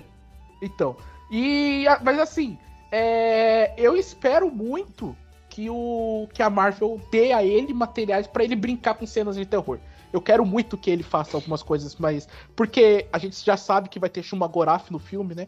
E tendo Shumagorath dá para colocar alguns filmes, alguns elementos Lovecraftianos no, na história tal. Eu, quer, eu queria isso, muito mais do que eu queria ver é, mais coisa de multiverso, mais coisa de. Eu não quero ver o Wyatt Gruford como o Senhor Fantástico, eu não quero ver Thomas Jane como o Justiceiro, saca? Mas eu quero ver a loucura que o Superman pode me processionar, isso eu quero ver. Mas é isso. Então você falou o seu filme de, de maio, posso puxar o meu? Pode, vontade. Mano, talvez um dos filmes que eu mais guardo no coração com carinho. Finalmente vai receber uma continuação esse ano. É um filme que moldou algumas características minhas e é, de gostar de aeronave, de gostar de avião, de sonhar em ser um caça de piloto, quando era, um piloto de caça quando era pequeno. Que é a continuação de Top Gun, um Top Gun Maverick. Cara, o trailer desse filme, quem não chorou tá morto por dentro. Essa que é a realidade. Cara, o mais incrível é que o Tom Cruise, ele aprendeu a pilotar um, um caça de verdade pra fazer esse filme. Mas o Tom Cruise, ele, ele, ele é louco. Porque um caça vai na velocidade da luz. Nelson, quebra vidro essa porra. Ele vai mais rápido da luz, o Tom, o Tom Cruise tá lá. Ele não é rápido da velocidade do quê? Da luz, da luz da, da, do som, desculpa. Ele quebra a barreira do som, tá ligado? Mano, tipo assim, o Tom Cruise, ele é louco. Mano, e assim, O primeiro filme, é, ele tem umas cenas que são lindíssimas, né? De dos caças voando, fazendo suas manobras, no pôr do Ah, sol, favor. eles pousando. Por favor, foda-se os caças, né? A cena da praia vou, é muito melhor. Essa, essa cena também é bonita. Eu Mas amo o no- Tony Scott, ele conseguiu criar, mostrar pro mundo como gravar é, caças em combate, né? E depois disso, o mundo foi só tentando copiar e ninguém nunca, na real, conseguiu copiar o Tony Scott do jeito que ele fez. E, mas o, o diretor desse filme, né, que é o cara que fez o Oblivion e fez Tron, o legado, é, eu acho que ele acertou, cara. Porque no trailer, as cenas com os caças tão tão bonitas que, tipo, nossa, eu me arrepio só de lembrar. Cara, e assim, Tom Cruise voltando pra fazer o Maverick e o. Caralho, qual é o nome do, do Dr. lá? Esqueci. Pô, Nelson, é foda. Que fez o Batman? O. Caralho. Val Kilmer. Val Kilmer, isso. Val Kilmer voltando pra fazer o Iceman. Mano, não tem como esse filme ser ruim. Ainda mais porque, porque quem vai ver é fã de Top Gun. Então, assim, a gente, a gente quer mais Top Gun. Eu e você, pelo menos, a gente quer mais Top Gun. Então a gente vai ver. Eu tô tentando convencer a Cris há muito tempo a assistir Top Gun comigo, mas ela, ela é resistente. A Mai vai ver Top Gun comigo. Ela não tem essa escolha de não ver. Ai, coitado, Iago, que horrível. É, não tem como. Namorar comigo vai ter que ser assim. Tadinha. Mas é isso, esse é o meu filme que eu tô mais esperando. E o seu segundo filme de maio? Ah, segundo filme acho que não tem muita coisa, mas eu quero fazer uma menção rosa. E daí a gente pode pular já pra junho. Que é DC Liga dos Super Pets. DC Liga do Super Pets. É, cara, que, que, cara, assim, pelo menos é bom ter um filme de super-herói pra, mais realmente pra criança, né? Porque é uma animação bem infantilzão assim. E vai ter o Super Pets, né? Que é algo que a gente até esquece. A gente que é fã de, de quadrinhos, a gente até esquece eles na, na DC, né? Mano, tipo assim, a DC realmente tá muito desesperada, né? Ah, inclusive quem faz a voz do. Do, é do clipe? Eu não sei quem é, É é o Clip, mas é o, The Rock. o The Rock, é. The Rock fazer a voz do clipe. E assim, vai, vai ter Liga da Justiça nesse filme também. Mas importante vão ser os pets. Estou curioso. O que será vai ser desse filme? É sobre isso e tá tudo certo, né? Exatamente, fica a menção rosa aí. Agora, junho. Bom, Junho vai ser mais um mês que eu acho que cada um vai escolher um e foda-se, né? É, porque também não tem muita coisa. Mas assim, é, eu quero tirar logo esse elefante também da sala. Não que tirar esse elefante da sala, mas tipo assim, é o filme que eu tô cagando muito. Que é o novo Jurassic World. Porque o novo Jurassic World, ah, essa franquia nova Jurassic World, eu assisti o primeiro, é ok, não é nada demais. O segundo, ele é. É. Não é bom, mas também não fede nem cheira, aquele filme bem esquecível. E esse terceiro parece tão genérico, parece tão genérico. O problema desses novas dessa nova trilogia de Jurassic World é que elas vêm da trilogia, né, do primeiro Jurassic World, que provavelmente é um dos melhores filmes feitos na década de 90, né? Que o primeiro Jurassic World é uma coisa revolucionária, é incrível demais, direção de Spielberg e tudo. E essa nova trilogia, cara, assim, é muito CGI, é, tem o Chris Pratt, e é isso. Não vai ter, não tem coisa muito. Nossa, meu Deus, Jurassic World novo. Mas, e é tipo uma coisa meio que esquecível, infelizmente. Mas é isso, só pra gente citar que vai ter Jurassic World novo e os fãs dessa nova franquia vão se divertir. É, lembrando que o diretor do, desse filme é o mesmo do primeiro, né? O Uhum. segundo foi o J.A. Bayona, que é o cara que, vai, que dirigiu a série do, do Senhor dos Anéis, que vai estrear na, na Amazon. E. Assim, vamos ser sinceros aqui, né? Realmente, foda-se esse filme. Foda-se, é, foda-se muito, foda-se. E eu vou trazer um filme que tem muita gente muito emocionada por aí, e eu tô na, na pegada do foda-se também. Pode falar? Que vai ser bem polêmico, mas foda-se Lightyear, né? Ah, assim, foda-se não, assim, eu vou ver, vou, porque, né, a gente é fã e vai ver, mas não é um filme que a gente tá, meu Deus, é, Lightyear, a gente precisava do filme, a gente precisava desse filme, tá ligado? É, Lightyear é o filme mais importante de 2022. Tipo, não, se ele não existisse, a gente ia ficar de boa? Ia, mas já que tem, a gente vai ver, tá ligado? É mais ou menos isso. É, eu queria que eu queria que a que a Pixar fizesse uma, um filme de ficção científica mais de aventura, assim, queria, mas podia ser um personagem novo, uma franquia nova, acontecer, mostrar. Faz tempo que eles não começam uma propriedade intelectual Ah, sim. que seja marcante, né? Qual que foi a última assim que realmente foi estupenda? Foi o Viva, né? A Vida é uma Festa. Não, foi Soul. É, tem o Soul também. Soul, Mas não virou Soul. uma franquia, né? É, não. Era, mas Viva também não virou uma franquia, mas assim, o último filme relevante mesmo da Pixar foi Soul. É triste, é triste. Nossa, eu tô chegando à conclusão de que essa temporada de verão vai ser meio merda em Hollywood, hein? Ah, então. Aí, porque, tipo assim, teve Lightyear. E Lightyear é uma coisa legal, a gente tem pra gente falar que vai ser o Chris Evans, a nova, a nova voz do Buzz. Que eu nem imagino o Chris Evans fazendo o Buzz, mas tudo bem. A gente vai ver aqui o Guilherme Briggs. Eu quero ver o Guilherme Briggs. E é isso. Depois, É depois, isso. tem, depois tem Minions 2. Foda-se também. Foda-se. Agora Júlio ficou melhor. Júlio tá uma coisa mais, mais de boa ali, né? Tá, você vai de Thor e eu vou de Adão Negro? Pode ser. Então, Thor, Love and Thunder, em julho. É, Taika Waititi, me beija, me engravida. Taika Waititi, te amo. Você... Tem, muita gente, tem muita gente que não gosta do Thor Ragnarok. Eu adoro. Mesmo eles tendo... A Cris É. odeia Thor Ragnarok. É, então, assim, eu entendo também fã de quadrinho que não gosta, porque, né, Ragnarok é uma puta saga importante nos quadrinhos e tal, mas, gente, não ia ser igual aos quadrinhos, eu já sabia disso, e tava muito chato o Thor como tava antes. Eu dei graças a Deus que o Taika veio e ele renovou o personagem de uma forma, é, da maneira dele, deixou bem com o humor dele, que combinou muito com a Marvel, é, diga-se de passagem, e eu adorei Thor Ragnarok, eu tô muito empolgado pra Love and Thunder. Nossa, tá muito empolgado. Vai ser muito foda. Sem falar que vai ter a Thor, né? Que é a Jane Foster. E, cara, sim, puta, só pelo nome e pela logo, aquela logo brega dos anos 80, tá ligado? Love and Thunder. E o Chris Hemsworth, é, ele tem uma veia muito boa pra, pra comédia. Ele é um ator muito bom em comédia. Então, assim, ele casou muito com o Waititi, sabe? Eles, eles dois se dão muito bem. Então, eu tô empolgadaço pra Love and Thunder. Nelson, já tá, já tá aqui, vai ser o vilão do Love and Thunder? Sim, o Gore. Ah, o Gore! Puta, melhor ainda, adoro o Gore é, na- nas HQs do Thor. Mano, assim, só sucesso. Esse filme tem tudo pra dar, pra dar certo. Eu, eu tô, eu tô empolgado também tá a, a expectativa lá em cima. Lá em cima, que nem The Northman, que nem Batman, tá aqui com o Love and Thunder também. E você sabe que vai apresentar finalmente os deuses gregos, né? Sim, tô muito empolgado também. Vai, ter- vai ter o Hércules nesse filme. Ah, moleque. Será É. que teremos o, um Hércules homossexual? Eu não sei se vai ter Hércules, não. O que eu vi que vai ter Zeus. Zeus com certeza tem. Ah, mas cara, se tiver, vai ter o Hércules. O Hércules é muito importante nos quadrinhos, ele vai aparecer, eu tenho certeza. Quando tiver o trailer do Love and Thunder, vai ter o Hércules lá. E é que eu Pelo- fico pensando, porque a gente já tem um personagem homossexual no, nos Eternos. Será que vai ter um personagem homossexual também no, no Thor É que o? Thor não é homossexual, ele é bi. Não, não, o Thor não, o Hércules. O Hércules, desculpa. O Hércules, ele é bi. Ah, mas então, mas é uma, é uma boa repre- representatividade nesse filme. Sim, sim. Mas eu não vi nada de onde que vai aparecer. Agora, o... Você sabe quem que vai ver o Gore? Quem? Christian Bale. mas, mas ele vai ser. né, Mas, mas pera, pera, pera, pera, deixa eu, eu vou pegar aqui o- a imagem aqui. Mas Mano. agora, agora pode. Ah, não, pera, pera. Tem outra coisa que eu queria falar, mas sim, fala do Adão Negro primeiro. Cara, Adão Negro é aquele filme que, assim, se não fosse The Rock, a gente ia cagar um litro d'água, né? Sim. E daí foi Shazam. Shazam. Eu não tava com empolgação nenhuma pra assistir. Acredito que você também não. Quando eu assisti também não, não sabe, tipo, ah, é um filme legalzinho, mas nada demais.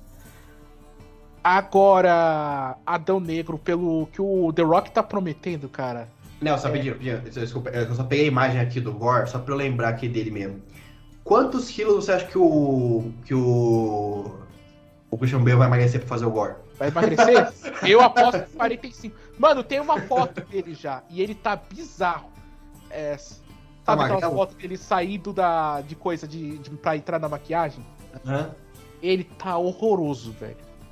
Maravilhoso. Eu fico imaginando, tipo assim, ele magrelão pra fazer o Gore, tá ligado? Porque o Gore, tipo assim, ele, não é que ele é forte, ele só é magro.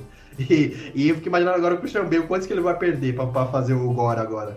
Mas, mano, se a galera já chiou com o Thor Ragnarok, porque o Gore, ele é o carniceiro de deuses. A missão dele é matar deuses. É, e a, a Jane Foster, ela tem câncer. Então, como é que o Taika Waititi vai mexer com essas duas coisas que são seríssimas, tá ligado? Cara, sabe o que é pior? O Taika Waititi, apesar de ser um diretor de comédia, ele sabe fazer drama. Ele fez muito bem Jojo Rabbit. Então, assim, eu eu realmente estou curioso. O que que vai ser esse filme, cara? Como é que ele vai fazer o Gore? Será que o Gore vai ter a espada do, do Deus Venom lá? A Necroespada? É, acho que não, né? Mas... Acho que não, não. é, não. acho que não. Se tivesse, ia ser, ia ser uma referência legal. Ele pode, ele pode ter uma espada negra, só pra, só pra referência. É, mas não vai ser a Necroespada, não. Mas enfim, então, Adão Negro. Cara, Adão Negro, eu gosto do personagem nas HQs, mas concordo com você. Se não fosse The Rock, puta, caguei pro Adão Negro. Porque até esse universo da DC tá muito cagado. E o Shazam, eu não gostei muito do Shazam. Achei ok, mas assim, puta, bem decepcionante o Shazam. Sabe uma coisa que eu acho que vai ser legal? É ver a Sociedade da Justiça. Que hum, concordo. Vai ter alguns personagens ali que são bem interessantes, né? O Doutor, o Senhor Destino, que vai ser o. Caralho, qual é o nome do, do 007 antes do Daniel Craig? Pierce Brosnan. Pierce Brosnan. Pierce vai ser nosso querido Senhor Destino, que é eu achei incrível. É, vai ter a Mulher Gavião, né? Vai ter Gavião Negro, não sei o que, Tornado Vermelho. A única Mas... coisa que eu não gostei e que causou algumas críticas à minha pessoa é a escalação pro Esmaga Átomo, que é o Noah Sentinel. Nossa, o Noah Sentinel é o Esmaga Átomo? É, é. Vai é. tomando Cara, no, pra quem conhece o Noah Sentinel, ele fez praticamente todos os filmes de comédia romântica da Netflix. Então, você consegue imaginar ele como Esmaga Átomo? Nem um pouco. Eu também não. E, mas é, é, é, que a gente não tem um trailer, a gente tem muitos teasers. O The Rock promete que ele vai ficar mais alto do que nunca, mais forte do que nunca, não sei o quê. Pedrinho, só pra, só pra quem tá duvidando, gente, põe o Esmaga Átomo no, no Google Imagens e percebam o tamanho desse personagem, só pra vocês verem. É, então. Assim. pra quem não entender a nossa crítica a respeito do meu Sentinel, só põe, só põe Esmaga Átomo no Google, aí você vai entender a nossa crítica. Tipo assim, o moleque pode até ficar gigante, né? Mas o, o Esmaga Átomo, pelo menos, é do tamanho do The Rock. Então, exatamente isso. E, cara, e falando do The Rock, o The Rock é bom porque ele combina com o Adão Negro. Porque, tipo assim, ele, como Adão Negro, ele é muito bom, sabe? Assim, a roupa nele, que todas as montagens que fizeram, o tamanho do The Rock, inclusive, pra fazer o Adão Negro, ele realmente se impõe, sabe? É um personagem que ele vai se impor como, como eu não sei se ele vai ser vilão ou se ele vai ser um anti-herói. Mas anti-herói, vai... anti-herói, já tá. É, ele vai... É, ele vai se impor como um anti-herói. E, cara, eu acho que caiu como uma luva esse personagem no The Rock. Ele é muito carismático. Então, assim, eu estou com o Adão Negro por causa dele. Por causa do filme em si, vamos ver. Vamos esperar sair o trailer. Tem alguma. Alguma menção honrosa aí pro resto do mês? Não, que nem menção honrosa, cara. Não sei como é que você não falou de Nope ainda. Fala aí, então, e depois eu falo do Caralho, Nelson, Nope é o novo filme do Jordan Peele. Eu sei, mas é a sua vez de escolher. Ah, tá. Gente, é a gente já falou dele aqui, né? Quando a gente falou do Robert Eggers. Jordan Peele, puta que pariu. Outro diretor foda pra caralho. Tá fazendo os melhores trabalhos atualmente. E, assim, Nope é o novo filme dele. A gente não sabe nada sobre Nope, né? Que é o mesmo diretor de Corra e Nós. E, cara, assim, estão falando que Nope, assim, ele tá falando que é uma coisa muito quase Lovecraftiana. É. Assim, ele já ganhou o Oscar por Corra e, e só, só tem um pôster, só tem um pôster de, de Nope. É uma nuvem que tá, parece que uma rabiola de pipa, né? Tá com umas bagulho saindo da cauda dela. Uhum. E ela tá, em, ela tá em cima de uma cidade. E é só isso que a gente sabe sobre o filme. E vai ser... Levemente assustador. Então, e é tipo assim, a gente não sabe nada sobre esse filme, tá ligado? E, cara, eu tô muito empolgado. O Jordan Peele é um diretor fabuloso, ele é um roteirista de mão cheia. Então eu sei que ele vai entregar um puta filme de terror. Cara, como eu tenho empolgado pra ver esse filme. Jordan Peele, assim... Ai, é Robert Eggers, Jordan Peele e Ari Aster, cara. Esse trio aqui tá, tá no meu coração. Então, é... Infelizmente não dá pra gente falar muito, porque só, só, tem, só tem um pôster só do negócio. Não dá então, pra gente falar. isso, a gente não sabe porra nenhuma sobre esse filme. A gente sabe que ele existe, basicamente. Nelson, Jordan Peele. O Jordan Peele tá aqui, eu vou ver. Foda-se, Jordan Peele é foda e ele vai fazer um filme foda. Não tem, tem que discutir. Partindo pra agosto agora que. Não, não, eu tenho, eu tenho um outro filme que eu quero assistir. Opa, então manda aí. Eu tô querendo saber mais sobre Elvis. Que beleza, é uma biografia né, musical.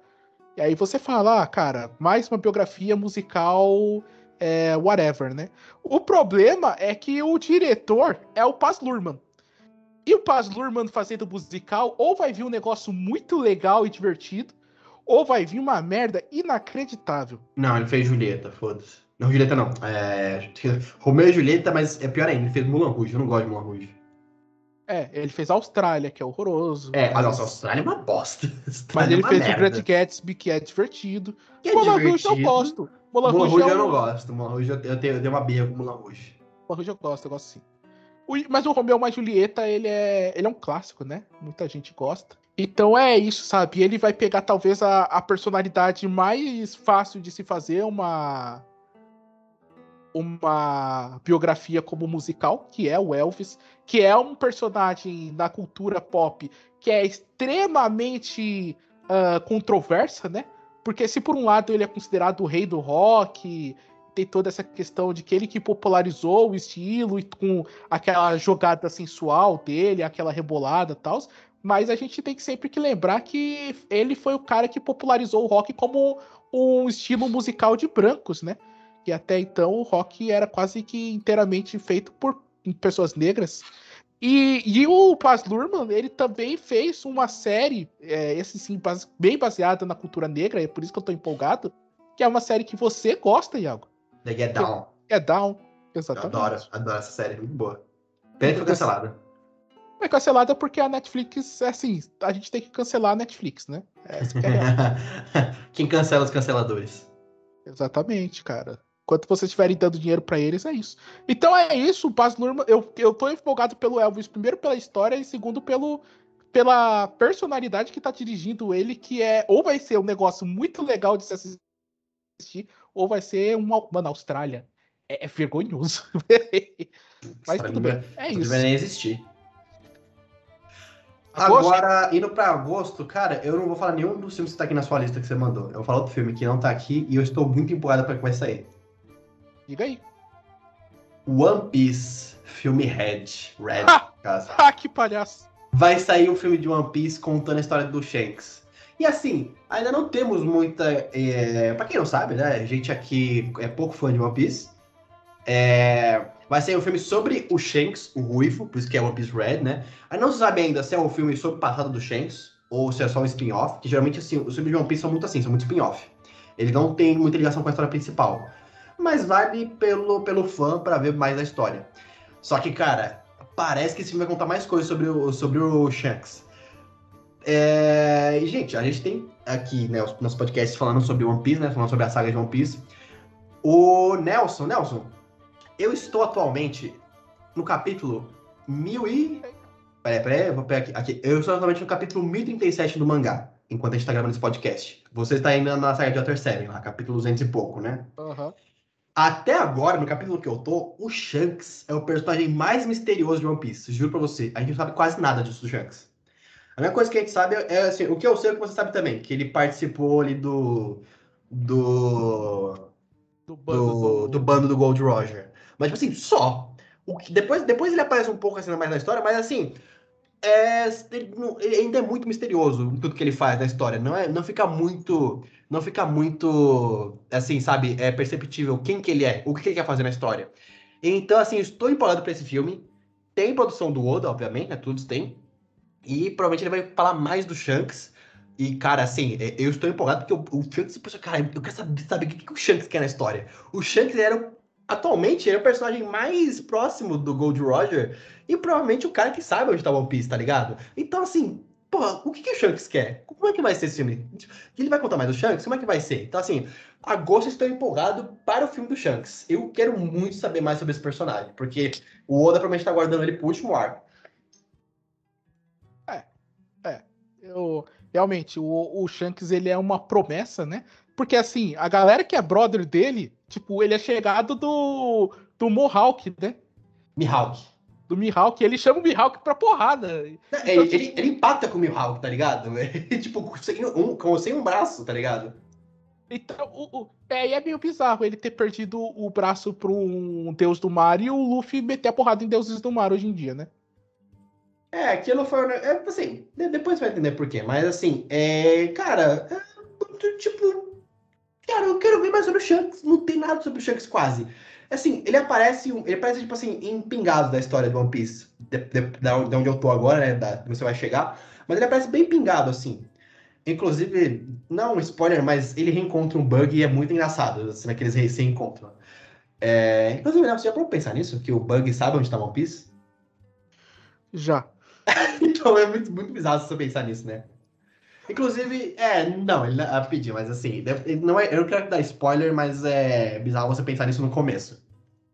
Mas enfim, em agosto vai sair o filme de One Piece do Shanks. Eu estou empolgado. O Shanks é o filme, é, o Shanks é o personagem que eu mais tenho curiosidade de One Piece, saber o que aconteceu com ele, tirando ele, sei lá, sobre, sobre, sobre, sobre os segredos de One Piece, mas só mais lá para frente. E acho que em agosto vai ter só isso mesmo que eu quero é, ver. Na real, eu, eu tenho, eu separei um filme de agosto. Pode mandar é esse filme Rose. é, ele vai ser o primeiro filme de um grande estúdio hollywoodiano que todos os atores são abertamente homossexuais. Caralho, que legal. E é sobre o que o filme? É, basicamente vai mostrar a história de dois homens que tem tipo uma eles têm vários problemas na vida e aí eles vão começar a tentar um relacionamento, né? Vai ser um uhum. romancezinho, dramático e tal. Só que a pegada dele é que desta vez vão ser. É, todos os personagens principais são homossexuais no filme e como atores. Então, há, há de ser um, algo que vai ser muito falado uh, daqui, a, é, daqui a uns tempos, né? Justamente por essa questão da representatividade e como a gente tá, assim, é, a gente começou a fazer filme em 1910, vai. A gente tá em 2022. E, e, só agora a gente vai ter um filme sobre homossexuais, com homossexuais vivendo esses, esses personagens. Bacana, então tomara que isso me dê muito certo. A agosto tem mais alguma coisa? Agosto não. Então bora pra setembro então. Cara, setembro eu não lembro que, tipo assim, eu só tenho um filme que eu quero falar sobre é, setembro. Mentira, tem um filme aqui que eu só quero citar ele só, mas depois eu quero ir pro que a gente vai falar, provavelmente vai ser, vai ser o mesmo. Que é Samaritan. Essa, Samaritan que fala, não sei como é que fala no inglês, mas Samaritan, Samaritano. Uhum. Que vai ser, vai ser um filme do Sylvester Stallone. Pronto. e vai ser um filme de super-herói. E pronto, e é isso que a gente tem que falar, que a gente também não conhece nada sobre o filme ainda. Beleza. Eu vou falar de outro filme, então, que a gente conhece bastante. E que promete ser um dos melhores filmes do ano, na verdade. Que é a Missão Impossível 7. Isso aí, cara. E, de novo, Tom Cruise também fez uma. O que, que o Tom Cruise fez nesse filme dessa vez? Não, não é possível 7. Que, que ele, ele fez? fez duas coisas que são absurdas, né? É, o... sempre, mas dessa vez foi o quê? Enquanto você tá grudando. Missão Impossível, ele faz um negócio que é muito absurdo, né? É, então, né, eu só queria lembrar que no Missão Impossível, acho que é a Rogue Nation, né? A Nação Fantasma. Ele tem uma cena que ele tá pendurado. Eu nunca vou esquecer disso, que ele tá pendurado pra fora do avião. Sim, por uma corda. Rogue Nation. Isso aí. É. Ele se pendurou de verdade do avião, tá, gente? Não foi efeito especial. Se vocês Rogue Nation, ele está literalmente fora de um avião em decolagem a 400 km por hora. Sim, Cara, e... o retardado. Não, ele, detalhe, ele não fez uma vez, ele repetiu essa cena oito vezes. Ele só, ele só, não fez mais porque o empresário dele pediu, pelo amor de Deus, Tom para, senão me demito. É sério, o empresário dele falou se demitir se ele fizesse mais uma vez. Ó, pra, só pra ter um registro, né? No 4 ele foi pendurado do lado de fora do Burj Khalifa. Né? Não, é, não, foi, não, foi, foi no 4. Foi no 4. É do 4. Ah, e aí ele teve esse rolê aí. Nesse filme, no 7, Iago, ele vai fazer uma manobra que é pular de uma moto na beira de um precipício e abrir o paraquedas. Ah, rapidinho, no 6 também, lembrando, no 6, ele pulou do avião de verdade, com o cameraman de verdade. Não, o cameraman, na verdade, era um paraquedista profissional. E ele fez a cena no ar é, de verdade, assim. É, a cena dele é ele salvando lá o nosso, nosso querido Clark Kent, o Henry Cavill. Henry Cavill. É, ele salvou o Henry Cavill. Tipo assim, ele fez aquilo de verdade, gente. Aquilo não é feito especial. Ele realmente pulou com o parquista profissional, com uma câmera, o cara estabilizando, filmando o Tom Cruise, e o Tom Cruise atuando enquanto está pulando de paraquedas. Então, mas não sei se você entendeu a gravidade da situação, Iago. Ele vai pular de uma moto num precipício, vai largar. Ah, ele vai, não, ele fez. Largou a moto do ar e abriu o paraquedas. Ah, Nelson. Tom Cruise, cara. Ele pede pra pilotar um caça, né? Ele, ele pulou de paraquedas, ele pulou, ele pulou de um avião em movimento para fazer uma cena. Ele se pendurou do Burj Khalifa. Ele escalou free solo, Nelson, no segundo filme, né? Que é o pior filme da Missão Impossível. Ele fez free solo de verdade, escalou uma montanha, realmente, de verdade. E o que mais ele fez? É, tipo, ele se pendurou do avião. E qual que foi a outra coisa que ele fez no set? Você falou que foi duas coisas. Cara, eu tô tentando lembrar agora qual era o outro, mas eu eu lembro que esse me impactou mais, mas era alguma coisa ligada com avião também. Cara, assim, o Tom Cruise, cara, é, é, a gente já falou, a gente falou isso dele. Ou, ou, ele tá à beira da morte, ou ele, é, ele é imortal. É uma das duas, não tem outra coisa. O que, que a cientologia não faz com o homem, né? Exatamente. Mas assim, a gente não sabe muita coisa sobre o nome Isso é Impossível, mas estamos empolgados para ver. Porque é Tom Cruise e, o, e, o, e essa leva da Missão Impossível tá sendo muito boa. E ele vai ser o mesmo diretor, né? Do, do Rogue Nation e do Protocolo Fantasma. Exato. Que é o. Ah, esqueci o nome do filho da puta. Mas é o cara que fez o Jack Reacher, o último tiro, que é um filme. Que é, é muito é, é, menosprezado. Christopher McQuire. É, isso aí. E tem mais alguma coisa de setembro? De setembro, pra mim, foi outubro, que vai ser um mês legal. Tá, beleza. Então, passando para outubro agora. É... Pode começar, então. Cara, assim, eu vou. Você vai puxar Homem-Aranha, né? Através do Aranha Verso. Sim. Esse deixou pra mim, obrigado. Eu vou deixar pra você. Porque eu vou citar um filme que talvez pouca gente esteja falando dele, mas que eu, eu estou levemente empolgado, que é o filme Dark Harvest, que é o, como Colheita Escura, Colheita das Trevas. Que ele é uma. Vai ter uma pegada meio entre slasher e filme de monstro, sabe?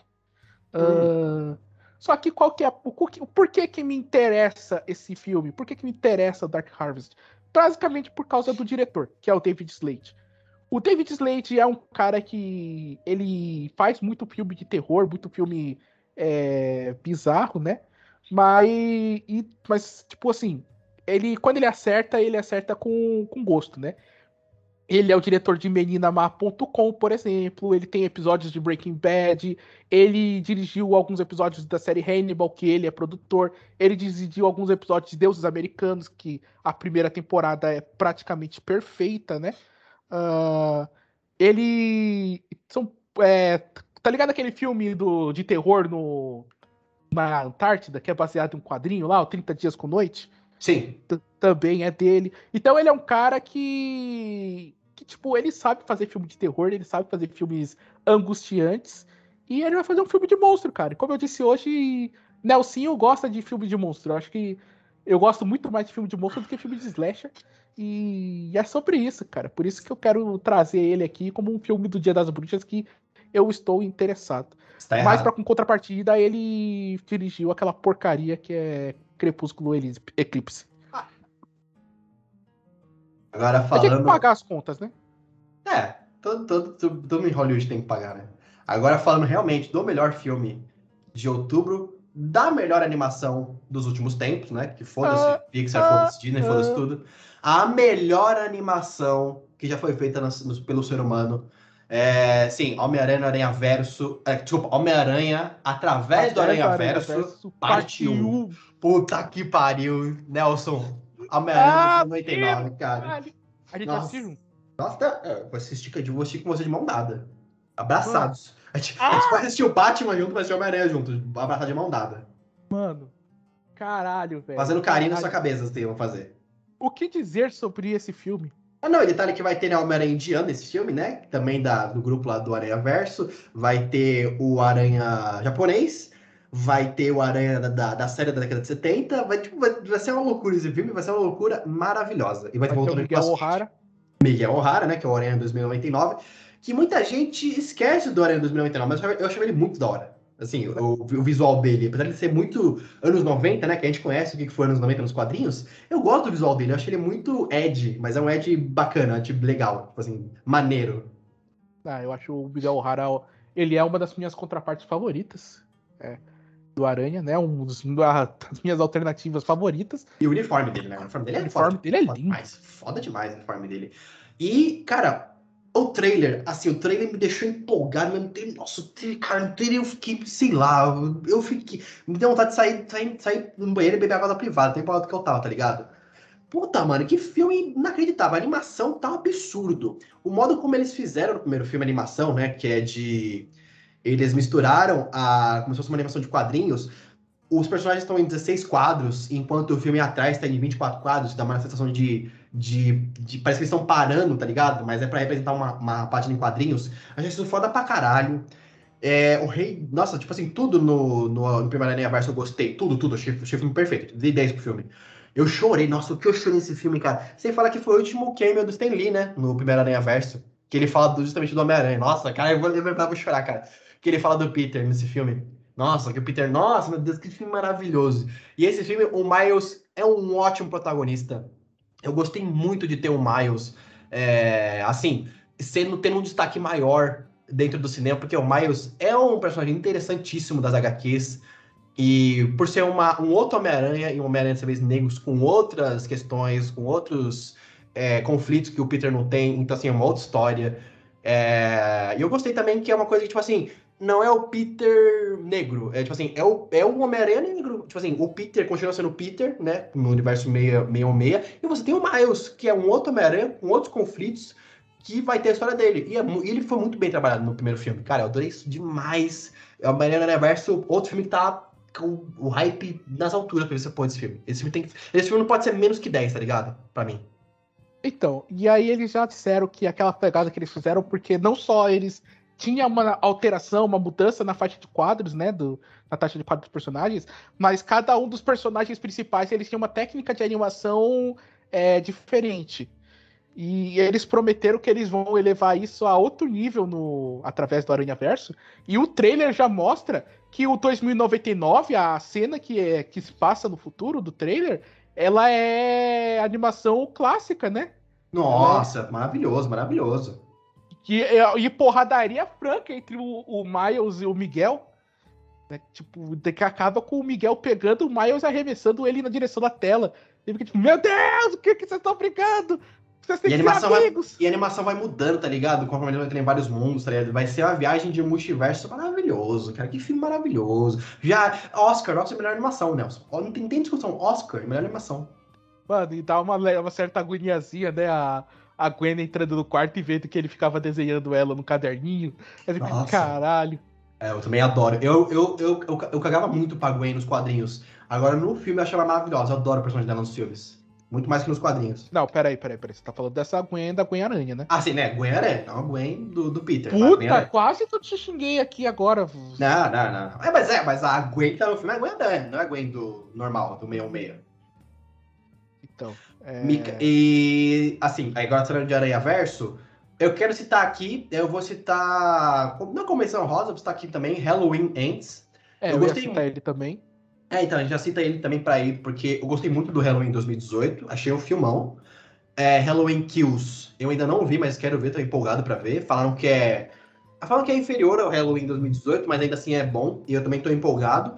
E, cara, eu gostei muito dessa nova leva que fizeram com o Michael Myers, porque no 2018 fizeram ele. É, tipo assim, respeitaram o personagem, fizeram uma coisa mais pé no chão e fizeram uma coisa, tipo assim, é, teve um revival dos filmes Slash que eu gostei bastante. Tá tendo agora, né, com Halloween, com o Pânico teve agora, vai ter o filme do Predador também agora, é novo que a gente não falou, que não tem data de estreia ainda, mas vai sair esse em 2022. E, cara, é assim, eu tô muito parado. Vai ter vai filme sair novo do Premonição. É, o novo Premonição vai ser o novo Hellraiser. Então, assim, os slashers estão voltando ativo. Eu, eu, eu tô gostando bastante, que eu sou fã, sou fãzão de slasher. Então, eu tô empolgado pra essa nova Halloween Ends, que vai ser o final dessa nova trilogia que fizeram do, do Michael Myers. E fica aqui minha menção rosa, porque a gente não tem muita informação desse filme, só que vai ser o final, provavelmente o Michael Myers morre nesse filme, né? Ou não.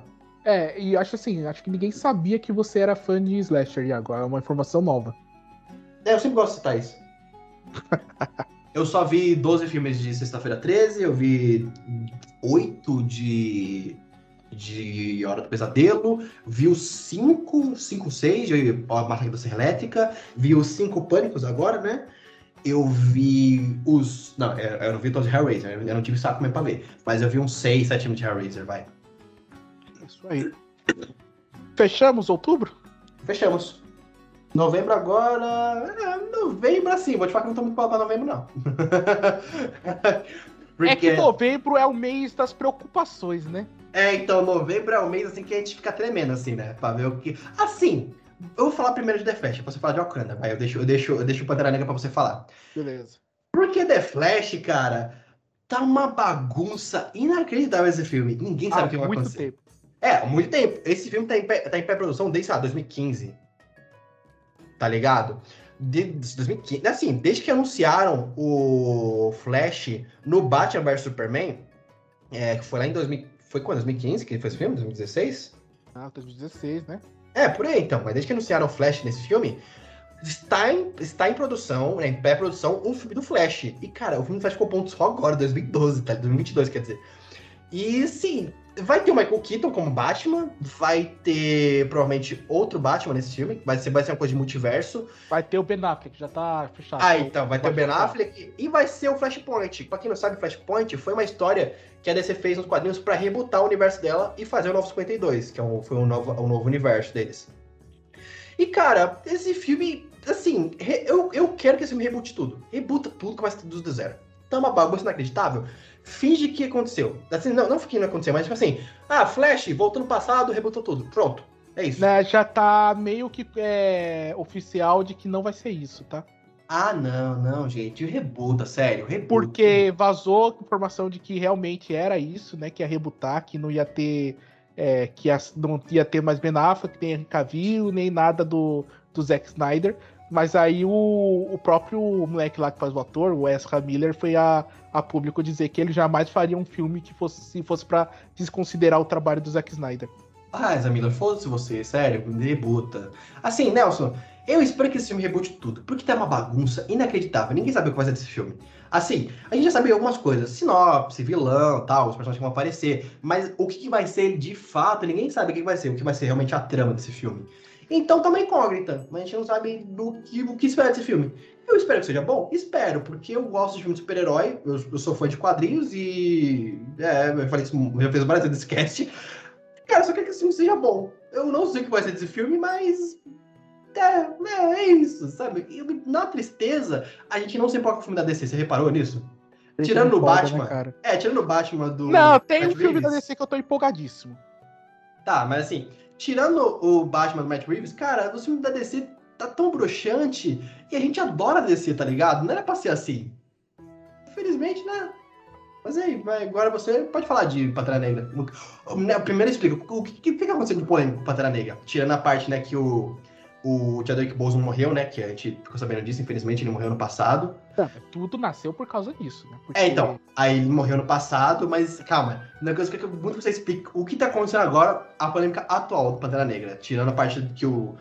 Assim, mas é que assim, o Chadwick Boseman morreu até poderiam substituir ele, porque, né, não tem o que fazer. Ele morreu, tem que fazer um novo Pantera Negra. Até aí, ia ser mais tranquilo, de boa, dar o participação dele pra outra pessoa. Agora, Nelson, o que aconteceu no Pantera Negra na produção que fudeu tudo isso? Então, assim, aparentemente, né, a coisa óbvia a fazer é, se não, se não tem T'Challa, Pantera Negra é a Shuri. É, aconteceu nos quadrinhos e provavelmente ia acontecer no cinema e era o passo natural, né? é, era o esperado, era até o é até justificável assim com tudo que aconteceu que o novo Pantera Negra não seja um T'Challa, porque o Chadwick Boseman ficou muito marcado. Então a nossa querida Letitia Wright é, iria assumir o manto, iria virar a protagonista dessa série que lembrando que é uma série produzida e feita por pessoas pretas é, protagonizada por pessoas pretas, que se passa na África e é uma das franquias da Marvel mais. É, que, tipo assim, mais deu certo, né? O filme fez um bilhão e meio, o primeiro filme. O... É, foi indicado a Oscar de melhor filme, ganhou três Oscars, né? Ganhou de.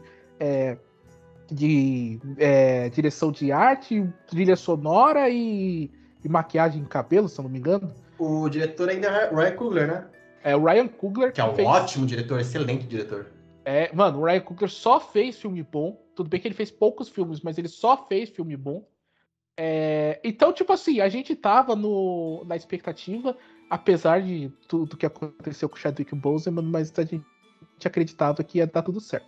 O qual que é o problema? Aconteceu um pequeno caso no mundo atual, pequena tragedinha, mas que não é tão importante assim, conhecida como pandemia de Covid, e essa pandemia ela serviu para várias coisas. Uma dessas coisas foi para tirar do foi para tirar do buraco algumas antivax, né? Pessoas antivax. E a gente descobriu que a Letitia Wright é antivax, é basicamente isso. Ela se negou a vacinar para fazer o filme. E isso deu uma merda do caralho pra do produção, caralho. porque ela, se eu não me engano, ela pegou Covid, né? Aí ela teve que voltar para Londres. O filme está sendo gravado em Atlanta, nos Estados Unidos.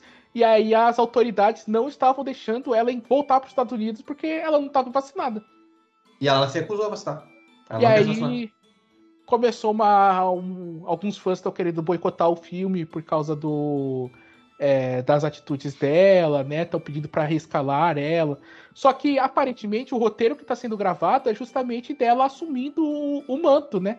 Então, como que vai reescalar uma personagem dessa, né? É, é pra mim, pra mim mesmo, assim, sendo sincero, eu, eu tinha dado mais tempo. eu tinha pedido para adiar esse filme, adiar o filme um ano, dois anos, e repensa tudo ali. Só que o problema é que aparentemente eles tinham encontrado um roteiro que era perfeito para fazer essa transição, né? Só que essa desgraçada ferrou com tudo. Não, outra coisa, Kevin Feige, você já demitiu atores por muito menos, sério? Você demitiu gente por muito menos na Marvel. Demite essa caralha, essa atriz. Não deixa um antivax ali, pelo amor de Deus.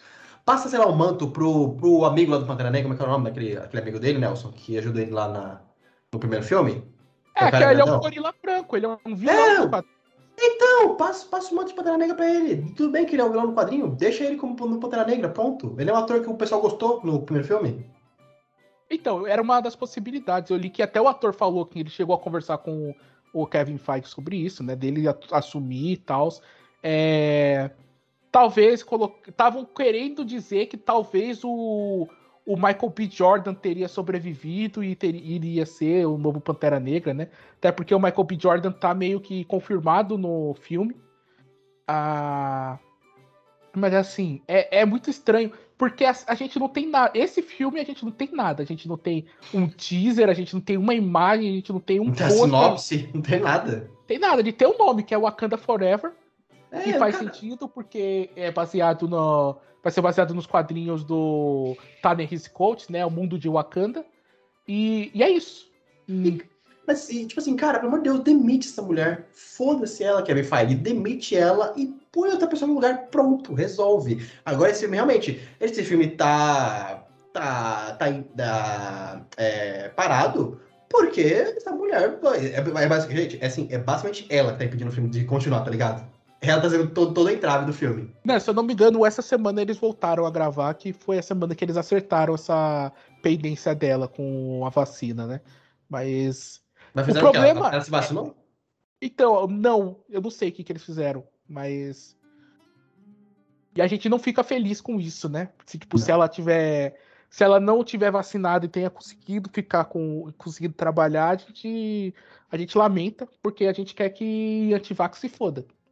E se você é anti-vax e tá ouvindo o podcast, desculpa, mas a gente deseja que você se foda. Sim, você se foda. Nem escuta mais o podcast, a gente fica feliz de você não estar tá aqui.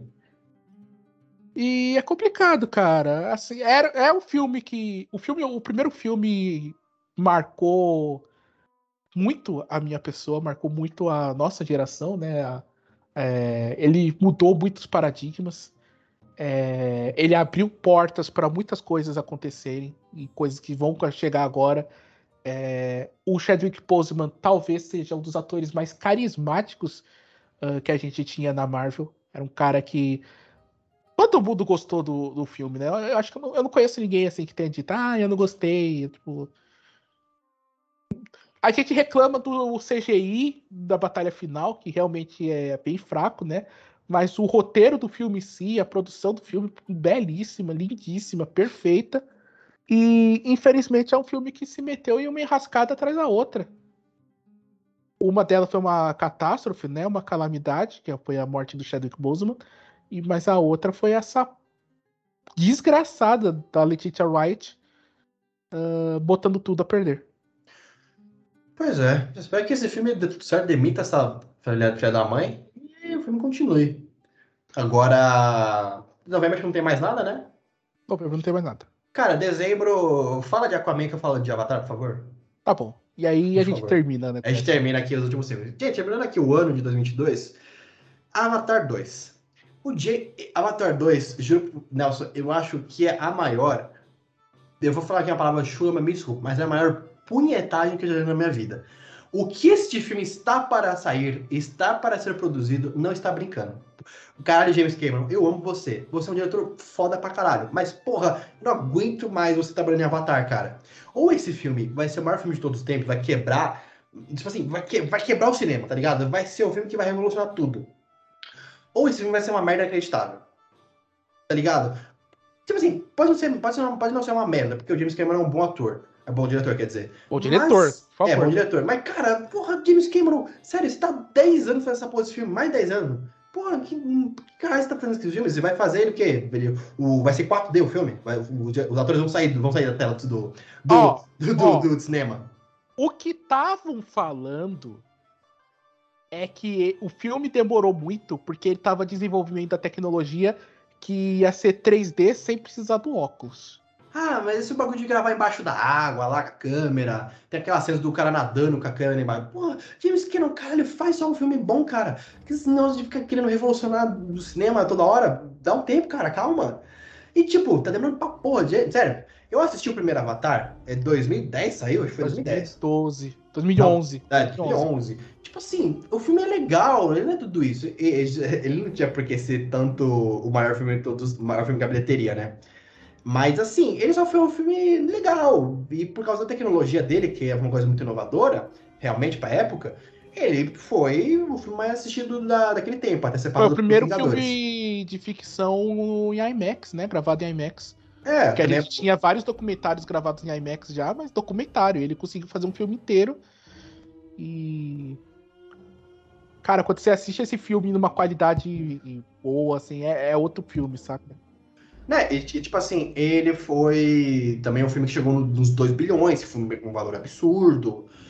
Mas, assim. É a maior bilheteria da história. Foi relançado agora e bateu de novo. É, nossa, que ódio, que ódio. Relançar essa porra só pra bater Vingadores Ultimato. Que ódio. Vai tomar no cu.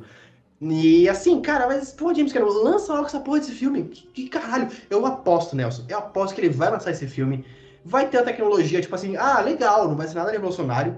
E o roteiro não vai ser nada, não vai ser nada de novo também. Vai ser, Mano, tipo, igual o primeiro. Eu aposto Ele trabalhou 10 anos nesse roteiro. Se não for nada demais, aí. Eu aposto, não só aposto que não vai ser nada demais. Eu aposto Você que sabe roteiro... que ele tá fazendo o 2, o 3, o 4 e o 5 ao mesmo tempo, né? Eu sei, mas tem uma punhetagem. Nossa senhora, meu Deus, mas que bagulho chato. Cara, James Cameron, ele. Sério, o James Cameron, acho que o sucesso subiu, subiu pra cabeça dele. Só lança o filme, cara. Eu tenho certeza, Nelson, que não vai ser nada revolucionário. Vai ser um roteiro ok. Eu tenho certeza que vai ter um roteiro ok. E o filme vai se basear muito mais na, na tecnologia. Eu tenho certeza disso. Cara, uhum. assim, eu, eu. Avatar, ainda bem que vai ser em dezembro, porque eu não vou nem lembrar desse filme. Eu não, não, não conheço, seja cagando pra esse filme. Mas eu já estou com ranço dele, tá ligado? Eu estou com muito ranço de Avatar 2. Caralho, eu só quero ver esse filme pra poder falar mal. Esse vai ser o tipo de filme que eu vou poder ver pra falar mal. Porque eu já tinha um ranço do 1. E todo mundo chupava a bola do 1 lá no começo. Eu achava, eu falava, gente, o 1 é tipo, ok, não dá demais esse filme. E agora o 2, eu tenho certeza que eu vou ver pra poder falar mal. Vai ser esse tipo de filme. Tá. É isso. Vai falar de Aquaman 2 agora. Aquaman 2. Uh, ah, James Wan. E falar desse homem, né? Ele pegou filmes com centavos, né? Fez filmes gastando centavos e entregou grandes bilheterias. É, Quanto que mortais, foi né? o. Oi? Jogos Mortais, né? Jogos Mortais, o próprio Invocação do Mal é um filme barato. Aquele filme lá, o. Qual que é o. O que ele fez antes do Invocação do Mal com o. É o. Peraí, não sei qual que é que você tá falando. É, é maligno. Sobrenatural. Sobrenatural. Isso aí. Também é um filme barato. E aí colocaram ele na, em uma das maiores franquias da atualidade, que é Velozes e Furiosos. Também ele fez um filme um... muito divertido. Sabe? É, Velozes e Furiosos também, também é uma bilheteria absurda. Ele fez um bilhão com Velozes e Furiosos 7. É, e também ele fez, ele fez. Ele não dirigiu, mas ele é produtor do Invoca Verso lá, com a Freira, a Anabelle, essas coisas. É, mas isso aí ele não mexe mais, né? Ele só fez o Invocação 1 e 2 e o resto os caras que se lasquem. É, mas ele ganha dinheiro com ele, né? O importante é isso. Cara, Aí a gente chega no, no Aquaman. É, o Aquaman eu assisti em IMAX, né? Eu fui assistir em IMAX com a minha amiga Dani. E, assim, que filme visualmente impressionante, cara. Como o James Wan sabe dirigir ação. Como é gostoso assistir as cenas de ação do, do James Wan. E acho assim, ele consertou o Aquaman que tava totalmente cagado no filme do Batman vs Superman, né? Que é o, Jay, o Jason Momoa prender da respiração. E, e aí ele conseguiu fazer com um efeito visual até que é, criativo, porém simples. Ele conseguiu resolver o problema do, de respirar debaixo d'água, de a gente aceitar as pessoas debaixo d'água. Porque eu, você assistiu o, o, Liga da Justiça do Zack Snyder? Sim. As cenas de Atlantis no, do Zack Snyder são, tipo assim, parece que foi gravada há 30 anos atrás, né? E o James Wan, ele, nossa, ele explode cor na nossa cara. É. A Mera. Puta personagem que eu gostei, embora a Amber Heard hoje em dia seja uma atriz que também muita gente odeia. Mas que, de, que, que personagem bacana. O Jason Momoa super carismático. É, e aí, então eu tô extremamente empolgado com Aquaman 2. Foi um filme que eu gostei pra cacete. Acho que junto com Mulher Maravilha, 1 é o filme da DC que eu mais gostei dessa leva, né? E eu acho não, com certeza ele é o filme da DC que eu mais gostei dessa leva. E Aquaman 2, ele tá pegando os quadrinhos muito obscuros para fazer para basear o roteiro. Então, eu tô esperançoso, estou ansioso, estou sim achando que vai ser algo legal. Quero muito ver esse filme. E quero muito que seja um espetáculo visual mais uma vez. É, esperamos, porque, de novo, vamos ficar empolgados com o filme da DC, pelo menos. Porque o primeiro Aquaman, eu achei ele ok. Não achei nada demais, achei ok.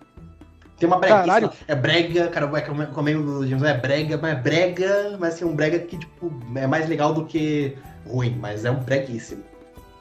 Eu fiquei 10 minutos aqui falando bem e pra você dizer que é ok. Sim, eu acho ok o meu filme, você que eu faço o quê? Eu gosto. Não, eu não vou dizer que eu não gosto. Eu acho ele. Eu, gosto do primeiro filme, mas eu não acho ele bom, bom, bom. Acho ele bom, é legal. Caralho. Mas é isso. Fechamos, Iago? Fechamos, mais um podcast aí. Se quiser, depois a gente faz sobre série, eu não sei. É, acho que série tem, a gente tem que ver, mas os filmes é, tipo, foi bom de ter falado dos filmes. Aí fechamos. É isso. É um ano que pode ser que tenha algumas surpresas aí no meio do caminho que a gente não tenha falado. Mas acho que a gente falou alguns filmes aí pra galera ficar de olho que vão ser interessantes, né? Gente, é... quem não conhece a gente ainda, a gente tem Instagram, Taberna FM, a gente tem canal na Twitch, Taberna FM, a gente faz live de segunda a sexta, quando dá, mas sempre, mas sempre estamos fazendo lá. É, a gente faz parte do Podcasters Unidos, siga a gente lá no Instagram, é uma comunidade lá de podcasters. E é isso. Sei para você dessa vez. Ano 2022, a gente tá diferente. É isso aí. Então é isso. É... Você tá Lembrando tá só que a gente faz parte né? da, do Podcasters Unidos. É, gravei um episódio recentemente sobre Pantera Negra, uma nação sobre nossos pés, com os colegas do Gibi de cada dia, nosso de cada dia. É, depois eu, a gente compartilha lá para vocês verem mas eles também são do Podcasters Unidos, para vocês verem o tipo de trabalho que está sendo feito. Então é isso, Iago. Muito obrigado mais uma vez, mais uma participação brilhante da sua parte. Valeu e falou! Falou.